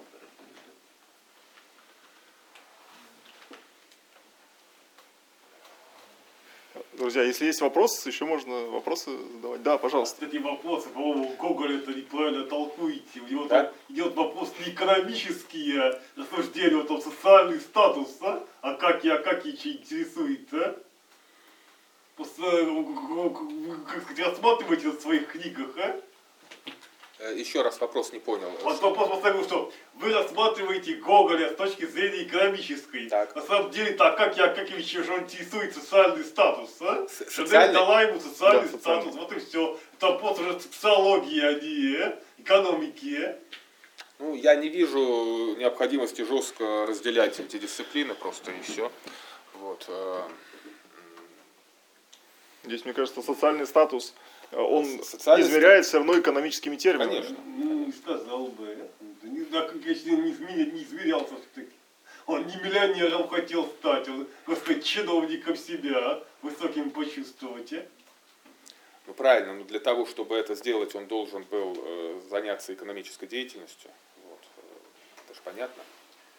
Э, Мы как раз и видим эту ситуацию, в котором э, уже э, социальные различия, да, они э, вот, э, не настолько жестко закреплены, да, что по ту сторону экономики существуют. да. Человек должен работать для того, чтобы соответствовать своему социальному статусу. Так нет, ну потом он же социальный лифт сам не использовал Акакий Акакевич. То есть, когда ему предлагали повышение, Конечно. он говорил, нет, лучше уж я что-нибудь вам перепишу. Когда это самое Шинель, когда Шинелью обзавелся, он пошел там на какие-то сборища каких-то высоких чинов, его что там ограбили, э? Не, ну было, было, было, да. Все, норм, все, все правильно вы говорите. Ну, иск- я не согласен только с одним, э, отделением социального от экономического. Вот, эти вещи очень э, тесно между собой связаны. Особенно в, в уже буржуазном обществе. Акаки Акакич же в буржуазном обществе живет, да, это не архаическое общество. Вот.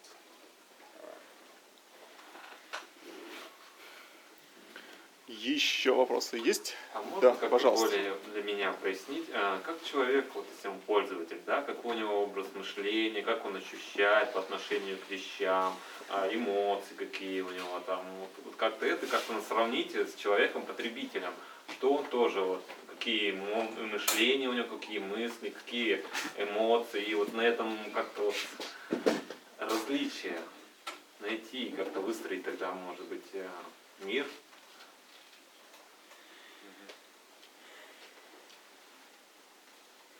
Объясните, как пользоваться. Как потреблять уже умеем. Не, ну, видите, вы хотите, чтобы я, я объяснил то, что сам Агамбан нигде не объясняет.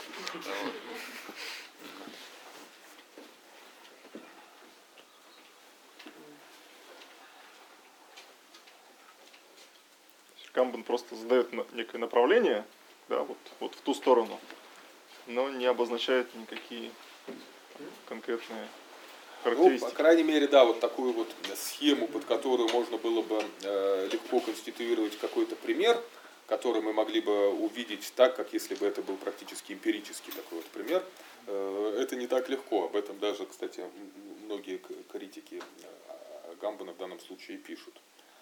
Вот. э, Потому что приводить в пример э, жизнь самих францисканцев, ну и вообще вот таких вот людей, которые там э, превращают бедность в форму жизни, да, вот, э, и как бы живут благодаря этому, ну, это пример вряд ли нас устроит полностью.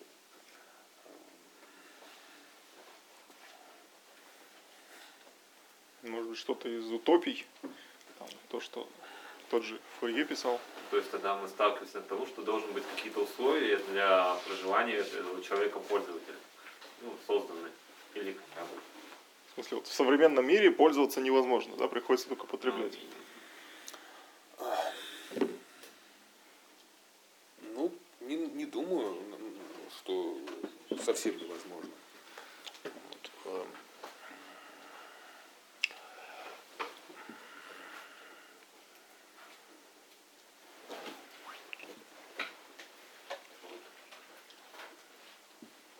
Ну, смотрите, вот э, вернемся к этому э, при- примеру, да, э, что есть жизненный мир, да, а есть совокупность предметов, ранжированных по степени их полезности. Да? Вот вы сказали про эмоции, да, или про какие-то императивы, да. То есть, условно говоря, если описать такого идеального потребителя, да, то это вот будет такой субъект, как я понимаю, который э, постоянно будет э, э, во всех своих действиях движем фантазией на тему, э, назовем это идеальной потребительской корзины. Да, то есть он постоянно будет стремиться вот как бы э, создать некоторую предельно эффективную систему, да, в котором, э, например, э, он будет переходить э, от одной вещи к другой только при условии, что э, э, та вещь, к которой он переходит, более э, эффективна, более целесообразна, чем та, от которой он отказывается. А То есть, условно говоря, да, например, э, он будет переходить от работы к отдыху только в той ситуации, когда он будет понимать, что именно в данный момент ему от- отдохнуть гораздо важнее, чем продолжать работать. Потому что если он будет продолжать дальше работать, он там свалится и вообще ничего не сделает. Да, то есть вот человек, который будет вот таким вот образом э, рационализировать. Это то, как он будет себя вести согласно своей фантазии. Но для этого он должен будет мир постоянно да, редуцировать вот э, к такой схеме. Да, то есть он постоянно должен будет э, э, стремиться создать вот такую вот эффективную модель. Более того, поскольку он не одинок, да, и поскольку он живет э, с другими людьми, и эти люди могут быть как его друзьями, так, например, и э, теми, кто на него работает, кто работает на его предприятии, да, то есть к его миру будут принадлежать и другие люди. Он будет стараться и этих людей встроить в такую же логику, да, каким-то образом конституировать у них такой же образ мышления и прочее, и, и- прочее, и прочее. Да? Вот. А, означает ли это, что э, критика этой установки подразумевает, вот как э, Дарья сказала, выворачивание наизнанку, когда мы все будем делать наоборот, мы будем поступать намеренно и неэффективно? Нет. Э, Как мы понимаем, да, это будет таким вот детским отыгрыванием ситуации, которая ни к чему не приведет. Ну, логически, если это бесконечное постоянное нарастание, то разумно прийти к тому, чтобы отказаться от этого. Как бы идеальное употребление, это в какой-то мере отказ от этого употребления вообще. Почему? Это прям как-то жить еще. Ну, то есть, ну, человек вот логически мыслит, он понимает, что вот у него он захвачен в этом потоке, что ему надо постоянно что-то новое, новое захватывать, да, то есть, ну, потреблять, там, достигать, но он видит, что это бесконечный процесс, но если это э, равно бесконечности, он понимает, что, ну, конечной цели он так и никогда не придет. И тогда он разумно понимает, что значит, если он не сможет прийти к конечной цели, Я понял. надо Понимаете, все было бы просто, если бы э, э, реалистичной была такая модель человека, в котором, условно говоря, каждый из нас имеет одно «я», да, и это «я» вот и есть э, «я сам». А на самом деле, да, э, очень часто мы бессознательно идентифицируемся э, с кем-то, кому дано то, что нам не дано. Вот Макс Вебер как объяснял капитализм да, э, через протестантскую этику? Он говорит о том, что протестанты верили в догматы предопределения, что Бог вот все предопределил. Вот Бог знает, кто будет спасен, а кто не будет спасен. Мы этого не знаем. Поэтому все, что мы будем делать, это не зная цели нашей деятельности. Ну, например, что лучше, что Богу больше угодно, э, учителем в школе быть или там сапожником или военным. Мы этого не знаем. Да? Это Бог как-то сам пред- предопределил. Поэтому все, что мы будем делать, мы будем на своем месте предельно эффективно, да, вот на любой работе подчиняться некоторому ритуалу. Повторяю, целью, вот мы говорили, экономика, да, изначально, вот как бы в мистическом смысле экономика это способ достижения спасения. Понятно, что когда сакрально-религиозный смысл, сп- не сакральный, когда э, э, религиозный смысл спасения в эпоху секуляризации как бы преодолевается, спасение приобретает секулярный вид э, сбережения. Да, сейф, э, то же самое слово, что спасать, что и сберегать там капитал и так далее. Да? Вот человек начинает просто на любом поле деятельности, говорит Вебер, действовать рационально. Но вот вы правильно говорите, это какая-то иррациональная рациональность. То есть я просто-напросто э, делаю все правильно, согласно некоторой инструкции формальной, хотя я не никогда не узнаю, будет ли из моих правильных действий правильный результат. А ничего странного в этом нет, потому что происходит бессознательная идентификация с Богом. Вебер это называет, конечно, не психоаналитически, он пишет просто, что человек превращает себя в инструмент воли Бога. Неизвестно для какой цели используется этот инструмент. А, Но я, будучи инструментом, понимаю, что без относительно цели инструмент должен быть в порядке. Он, например, должен там хорошо содержаться, там не ржаветь, быть острым и так далее, и так далее. Понимаете, то есть я как бы переношу свое внимание с вот этой бесконечной трансцендентной цели, которая мне не дана, на то, что мне дано, и что оказывается как бы знаком, не, не свидетельством того, что я избран, а знаком принадлежности к тому, кто решает, кто избран, кто не избран. То есть мы как бы э, вот идентифицируемся с этим человеком.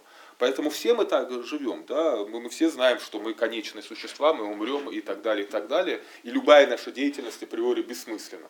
Ведь не, мы же с ума все не сходим сразу же, как мы это понимаем. Так было бы интересно мир устроен, да, как только э, дети в определенном возрасте понимали бы, что они смертны, они сразу бы все бы совершали суицид или сходили бы с ума. Это... Нет, э, на самом деле суицид не совершают, но с ума-то сходят все, потому что вот это и есть форма сумасшествия. То есть э, э, нормализация состояния связана с тем, что мы на уровне какой-то бессознательной фантазии подключаемся к какому-то бессмертию фиктивному, там, рода человеческого или еще чему-то, и на уровне своей вот такой деятельности как бы начинаем э, работать. Вот, поэтому в данном случае э, машина, что называется, работает. Да? Но эта машина работает определенным образом. Да? Она работает так, что мы никогда этой цели не достигаем, тем не менее ведем себя так, как если бы благодаря сложению всех-всех-всех усилий наших, наших потомков и так далее, мы, будем, мы бы к ней приближались. В точности, как там к кантовскому э, трансцендентальному идеалу. Да? Вот. Э, а вот э, мы должны это делать. Мы, мы, вот, Кант бы так и сказал, да, что вот мы, веди себя так, как ты должен себя вести. Да? Вот. Почему, почему веди себя так, как ты должен? А потому что Э, э, ты не можешь вести так, как ты знаешь, теоретически. Ты, ты не можешь созерцать э, в силу конечности да, своего сознания, ты не можешь понимать, к чему это понимать, к чему все это приведет. Все, что ты можешь, это как бы вот на уровне формы долженствования вести себя определенным образом. Вот Агамбан с этим очень сильно воюет, да, и вот его идея пользования и мессианства, она как раз вот старается э, вот эту вот э, инстанцию, да, вот этого сверхя, да, э, вот, э, каким-то образом дезактивировать, как это называет э, Агамбан. Да? То есть вообще исключить из психики, чтобы не было в ней такой структуры? Ну, совсем исключить не удастся, да, э, как бы поменять каким-то образом акценты. Вот, да. Наполнить другим содержанием, чтобы там были другие предписания? Ну, э, в термин Ханта, раз мы уже сказали, да, то сместиться от второй критики к третьей, потому что вот агамбановская идея э, чистых средств, да, это то, что Кант э, связывает как раз с понятием э, прекрасного. Да, вот, целесообразность без цели. Да, вот. Отсюда игра, Отсюда вот То есть бы... от этических императивов, императивов перейти к эстетическим императивам? Ну, эстетический императив только формула, которая вряд ли возможна э, как для Канта, так и для Агамбана. Да? Ну, для Агамбана вообще форма императива невозможна. Да? Вот. А, ну, у Канта, вот не знаю, вот как Илья Игоревич согласится или нет, возможно ли в кантианстве форма э, эстетический императив, не уверен. Вот, что... Императив точно. Да, да, невозможно, да, потому что все-таки императив, да, это такое назначенный закон. предполагать интереса, все, что связано с э, прекрасным, лишено интереса да, по да, определению. Да, да, да, То есть да, в этом смысле да. это не императивная история. Да. Мне как раз кажется, что... Да, нет, да, да, да. Нет ни эмпирического интереса, ни э, этого спекулятивного. Не интерес, да, да, нет, да. там да. неоткуда просто ему взяться. Да. Просто вот если вернуться к истории с Катей Какевичем, да, а, у меня в этом смысле уточняющий вопрос, да, а, вот когда он, он занимает, ну до Шинели, до, до истории с до проблемы Шинели, да, а вот он занимается переписыванием. То, что он переписывает, ну, по Агамбану точно совершенно сакрализовано, в смысле изъято из использования. Ну, какие-то ненужные бумаги или нужные бумаги, но они вот как-то циркулируют, то есть понятно, что это вписывается в логику потребления и так далее, да. Но он, так как описывает это Гоголь, занимается чистым, в чистом виде профанации. Да? Да. То есть он относится к переписыванию ненужных абсолютно бумаг так, как если бы это было ну, там, в кантовской терминологии произведением искусства. Да? Да. Там, буквально, когда он идет по улице, там какая-то лошадиная морда, выдирает его из этих да, строчек, да, да, которые да, плывут, да. ну и так далее, и так далее, и так далее. Так вот, э, у меня вопрос э, вот какой. Не является ли вот это как раз, вот все вот это описание, да, и тем, что мы называем пользованием, а не потреблением? Да, Все остальные потребляют, ну потому что понятно, бумага потребляется просто. Ты переписал, мы ее послали, она куда-то ушла. А как Акакевич пользуется, да, то есть в этом смысле. И, ну, то есть, Я сам согласен, да. Я согласен. Да. То есть это, к вопросу, Я как полностью- себя чувствовать и чего делать. Да. Ну так. Только единственное, вот э, э, пользование это такая вот, условно говоря, хрупкая вещь. Да. Вот чем мне нравится э, Делес и Гутари, тем, что они показывают, что вот это вот такое пользование, да, то есть понятно, что по Агамбуну в каком-то смысле это цель и идеал, к которому мы движемся. Но можно по- по-другому вывернуть ситуацию. Можно сказать, что у нас у всех это в той или иной мере есть. Просто, да, э, это пользование устроено таким образом, да, что оно не окружено какой-то неприступной стеной, да, э, которая исключает возможность захвата. Да? Причем как бы э, мы сами являемся не только защитниками пользования, но мы являемся и скрытыми агентами влияниями, то есть предателями. Да? Вот как бы пользование устроено таким образом, что внутри него есть всегда соблазн предать это пользование, да?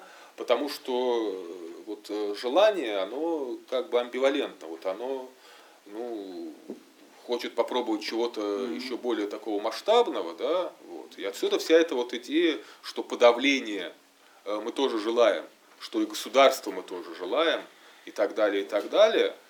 Э, А дальше такой квази-гегелевский вариант, видимо, для того, чтобы вернуться к пользованию, или по- понять, как возможно вернуться к пользованию на каком-то гораздо более фундаментальном уровне.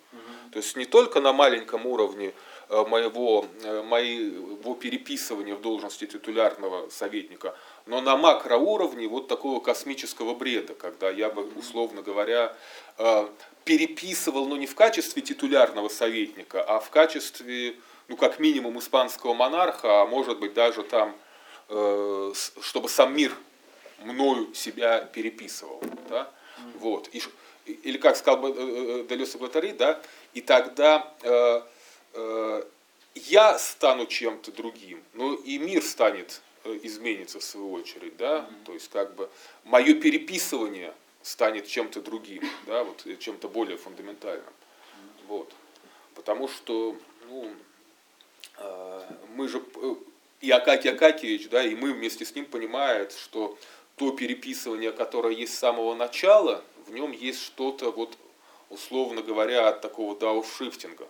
Оно, оно не на уровне мира в целом. Это пока еще утопия, а утопию хочется осуществить. Да, вот это пока еще некоторая вот такая воображаемая ситуация, а ее хочется реализовать. Это опять-таки тоже с эстетикой связано. Мы помним по Канту, да, что прекрасное это э, то, что не соответствует общему понятию в этом смысле закона, но в то же время должно быть чем-то общезначимым. Да? Вот как сделать частную историю Акаки Акакиевича общезначимой? Вот он к этому и движется. А для этого надо преодолеть вот это вот как бы э, потребительский фантазм и, и- и- так далее. Вот я бы так это ответил. А, У Спасибо. меня вопрос э, тоже вот э, по теме потребления и пользования. Вот э, если в этих терминах мыслить, то вот выражение интернет-пользователь. Да. Ведь по факту я как бы не постулирую свое э, право на владение, на собственность всем этим пространством Мгм, мгм. и всей этой информацией. И, ну, и в то же время, вот что это? Это правда будет вот такое вот пользование в смысле Агамбана или как Вы же понимаете, э, мы это так называем, да, юзер. Но э, а почему, строго говоря, э, это не синоним в данном случае потребитель? Почему нельзя того же самого человека назвать интернет-потребителем? Потому что никто не может употребить в интернет в целом. Да, это хороший пример. Но можно сказать иначе, да? Можно сказать, что да, на уровне потенции интернет это, условно говоря, не случайная, так скажем так, виртуальная реальность, да, э, э, это как бы мир в целом, да, такой вот э, виртуальной ситуации, и действительно на уровне интернета можно быть только пользователем. Согласимся с этим, но, да, э, это как бы по большому счету. А в каждом конкретном случае мы прекрасно понимаем, что в интернете существует множество э, как бы ограничений, которые постоянно ваше юзерство да, превращают в некоторое потребительство. То есть, условно говоря, существуют некоторые ограничения, коды доступа, например. Да, можно сказать, что в интернете есть много всего открытого и свободного, но вы прекрасно понимаете, что это как бы некоторые остатки, там вот э, свободные такие зоны, и не всегда они действительно связаны с интересным для вас содержанием. И в любом случае всегда идет вот эта вот борьба за границу внутри интернета. Вы знаете, да, что то, что вчера вы могли были, чем вчера вы могли пользоваться, то сегодня вы уже сможете только потреблять. Могут заблокировать. Да, да вот. Поэтому э, в этом смысле интернет это понятно, ну какая-то техническая штука, но она устроена по аналогии с тем, как устроен мир и опыт бытия в мире. То есть да. Вот. И поэтому все мы можем сказать, что мы и в мире, вот в пользователе, вообще-то, да, мы, мы все время пользователи. Но в каждый конкретный случай, да, вы, будучи пользователем, переступая, например, границу супермаркета и подчиняясь э, Э, условиям игры в этом супермаркете, вы из пользователя быстро превращаетесь в потребителя. В той или иной мере, конечно, да, но тем не менее. Я вот просто пытался придумать какой-то опыт э, свой проанализировать в этих терминах, ну, не преуспел в этом до конца, но у меня была такая реальная заготовка. Вот я э, последний раз, когда был в супермаркете несколько дней назад, перекрестки, да, мы можем рекламировать. Вот. Да, я сейчас хорошую рекламу сделать хочу. Вот, э, значит, я на кассе что-то там мне пробивали, и там такой мальчик сидел, знаете, вот такой вот глаза потупивший, кассир такой совершенно, вид у него такого первокурсника там факультета биологии какого-то был, вот, в очках такой вот, совершенно и что-то там не срабатывало, он говорит, ну вот вы сходите, проверьте там, а, ну там аппарат висит, я говорю, ну я не умею пользоваться. Он говорит, ну сейчас я вам скажу. Он только отошел от кассы, как налетела какая-то девица э, такого выше его на голову, да, вот с таким вот э, Менеджер. стальным выражением глаз, вот, и говорила, ты куда? Ты должен сидеть на кассе, ты не должен никуда отходить, взять на место, что такое? Вот, а я реагирую медленно, да, вот, ну, то есть, или, или очень быстро, тогда бы я просто сразу должен был бы ее матом послать. Но вот, к счастью, этого не произошло, я задумался. И, и стал даже проигрывать такую ситуацию. Я думал, вот, например, я ей, например, сделал бы такое замечание, типа, что, вы, что такое человек, что он тут раб, что такое.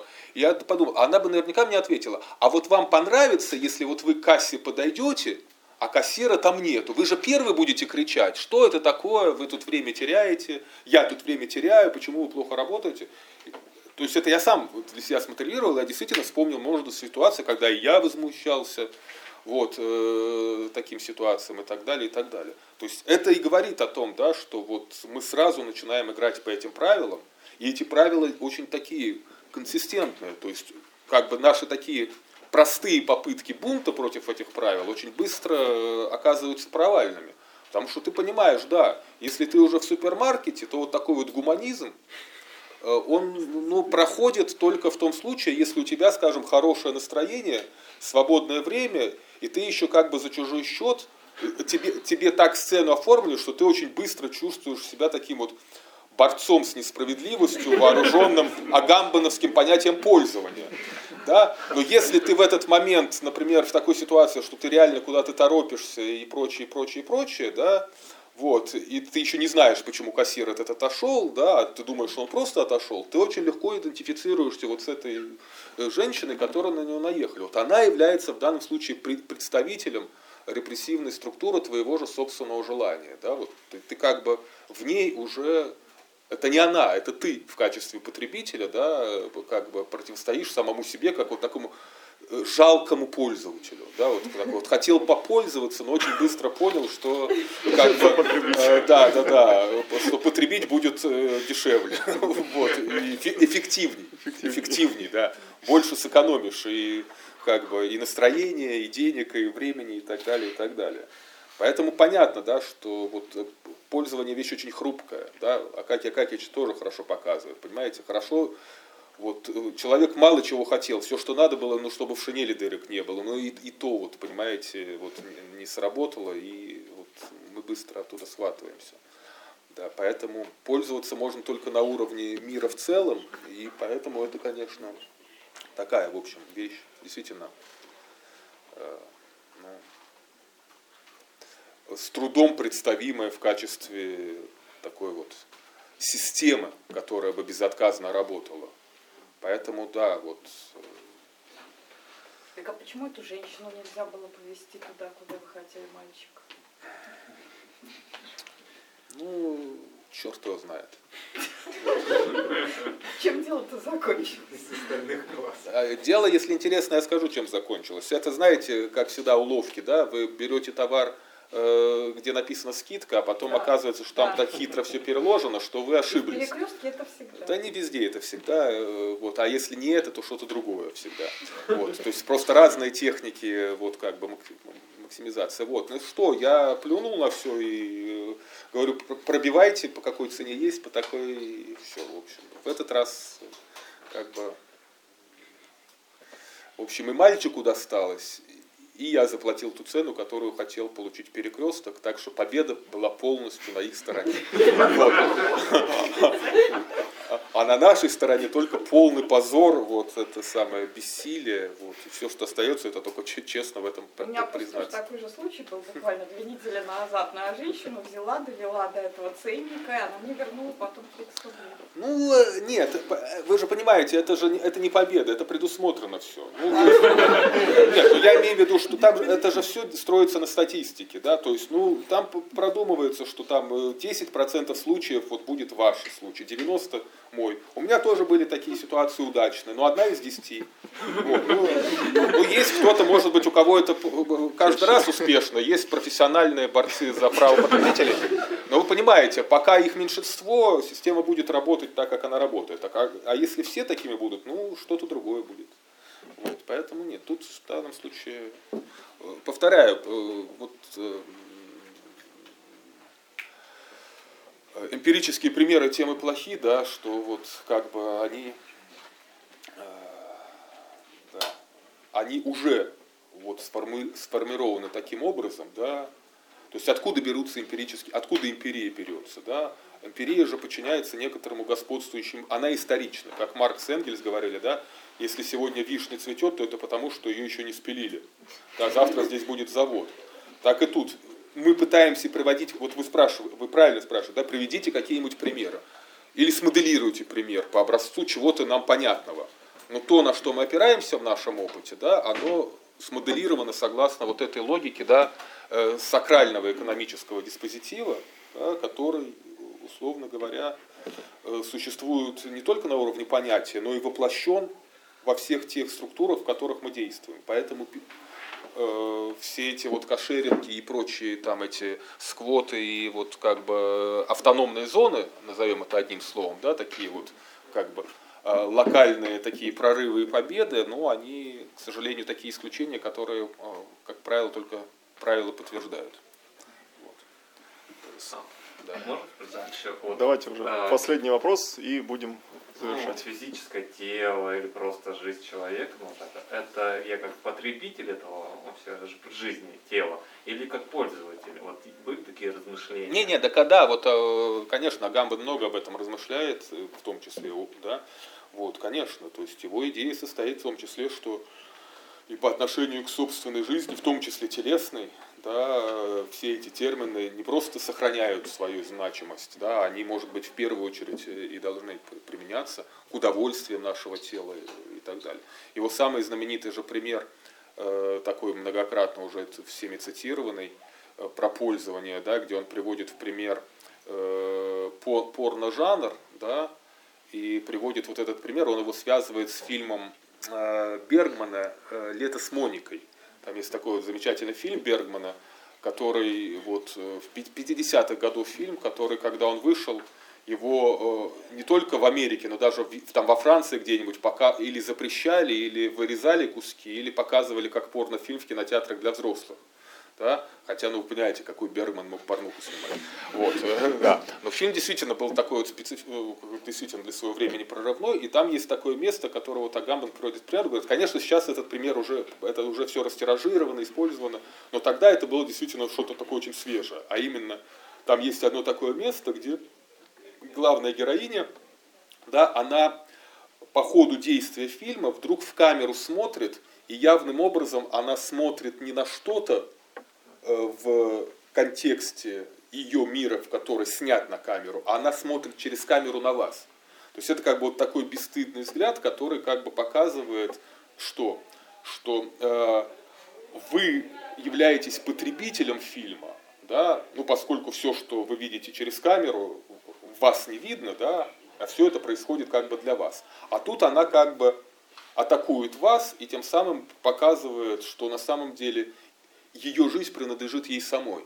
Да, и она как бы не является некоторым потребительским благом. И Агамон говорит, что так и э, в э, порноснимках, да, в, как, в какой-то момент да, некоторые порнозвезды стали вот прямо смотреть да, на э, своего зрителя, да, вместо того, чтобы давать ему такую вот э, э, комфортную ситуацию, что он подглядывает, а его не видно. Да? Они стали атаковать, типа, что да, я для тебя разделась, я для тебя ноги раздвинула, там, и что угодно еще, грудь обнажила и так далее, но, да, то есть, как бы я выполняю свои условия, но встречное мое условие такое, да, что и я тебя в этот момент разглядываю или вижу. То есть да, не только ты меня, но и я тебя. И вот это для Агамбана является, ну, опять-таки, эмпирическим примером, который вот указывает на вот этот отход от чистой потребительской да, логики э, э, в логику пользования. Потому что, ну, условно говоря, даже владея этим зрелищем, условно говоря, ты уже не владеешь им как твоей безраздельной собственностью. Да? Вспомним Гегеля последний, да, что я скажу. Да? Вот Гегель говорит, как собственность начинается. Да? Вы своей волей отрицаете самостоятельность вещи. Там, где была вещь, теперь вы. Да? А тут это не срабатывает. Да? Там, где там, актриса или порнозвезда, там не вы. Или не целиком вы, там она. Да? И поэтому как бы сам диспозитив в данном случае ну, в какой-то мере дезактивирован. Понятно, что на следующем этапе это превращается в прием, это симулируется и так далее, и так далее. Мы говорили про хрупкость э, пользования и так далее. То же самое Агамбан говорит и про францисканцев. Их точно так же очень быстро переиграли э, в этой дискуссии с помощью юридических терминов и так далее, и так далее. Но момент был, да, мессианский такой момент, как Агамбан называет это, и так далее. Самое простое сказать, ну вот было однажды, не получилось, ну давайте второй раз не будем пытаться. Ну, да. Вот. Давайте не будем. Хорошо, спасибо. Спасибо. Спасибо, Александр.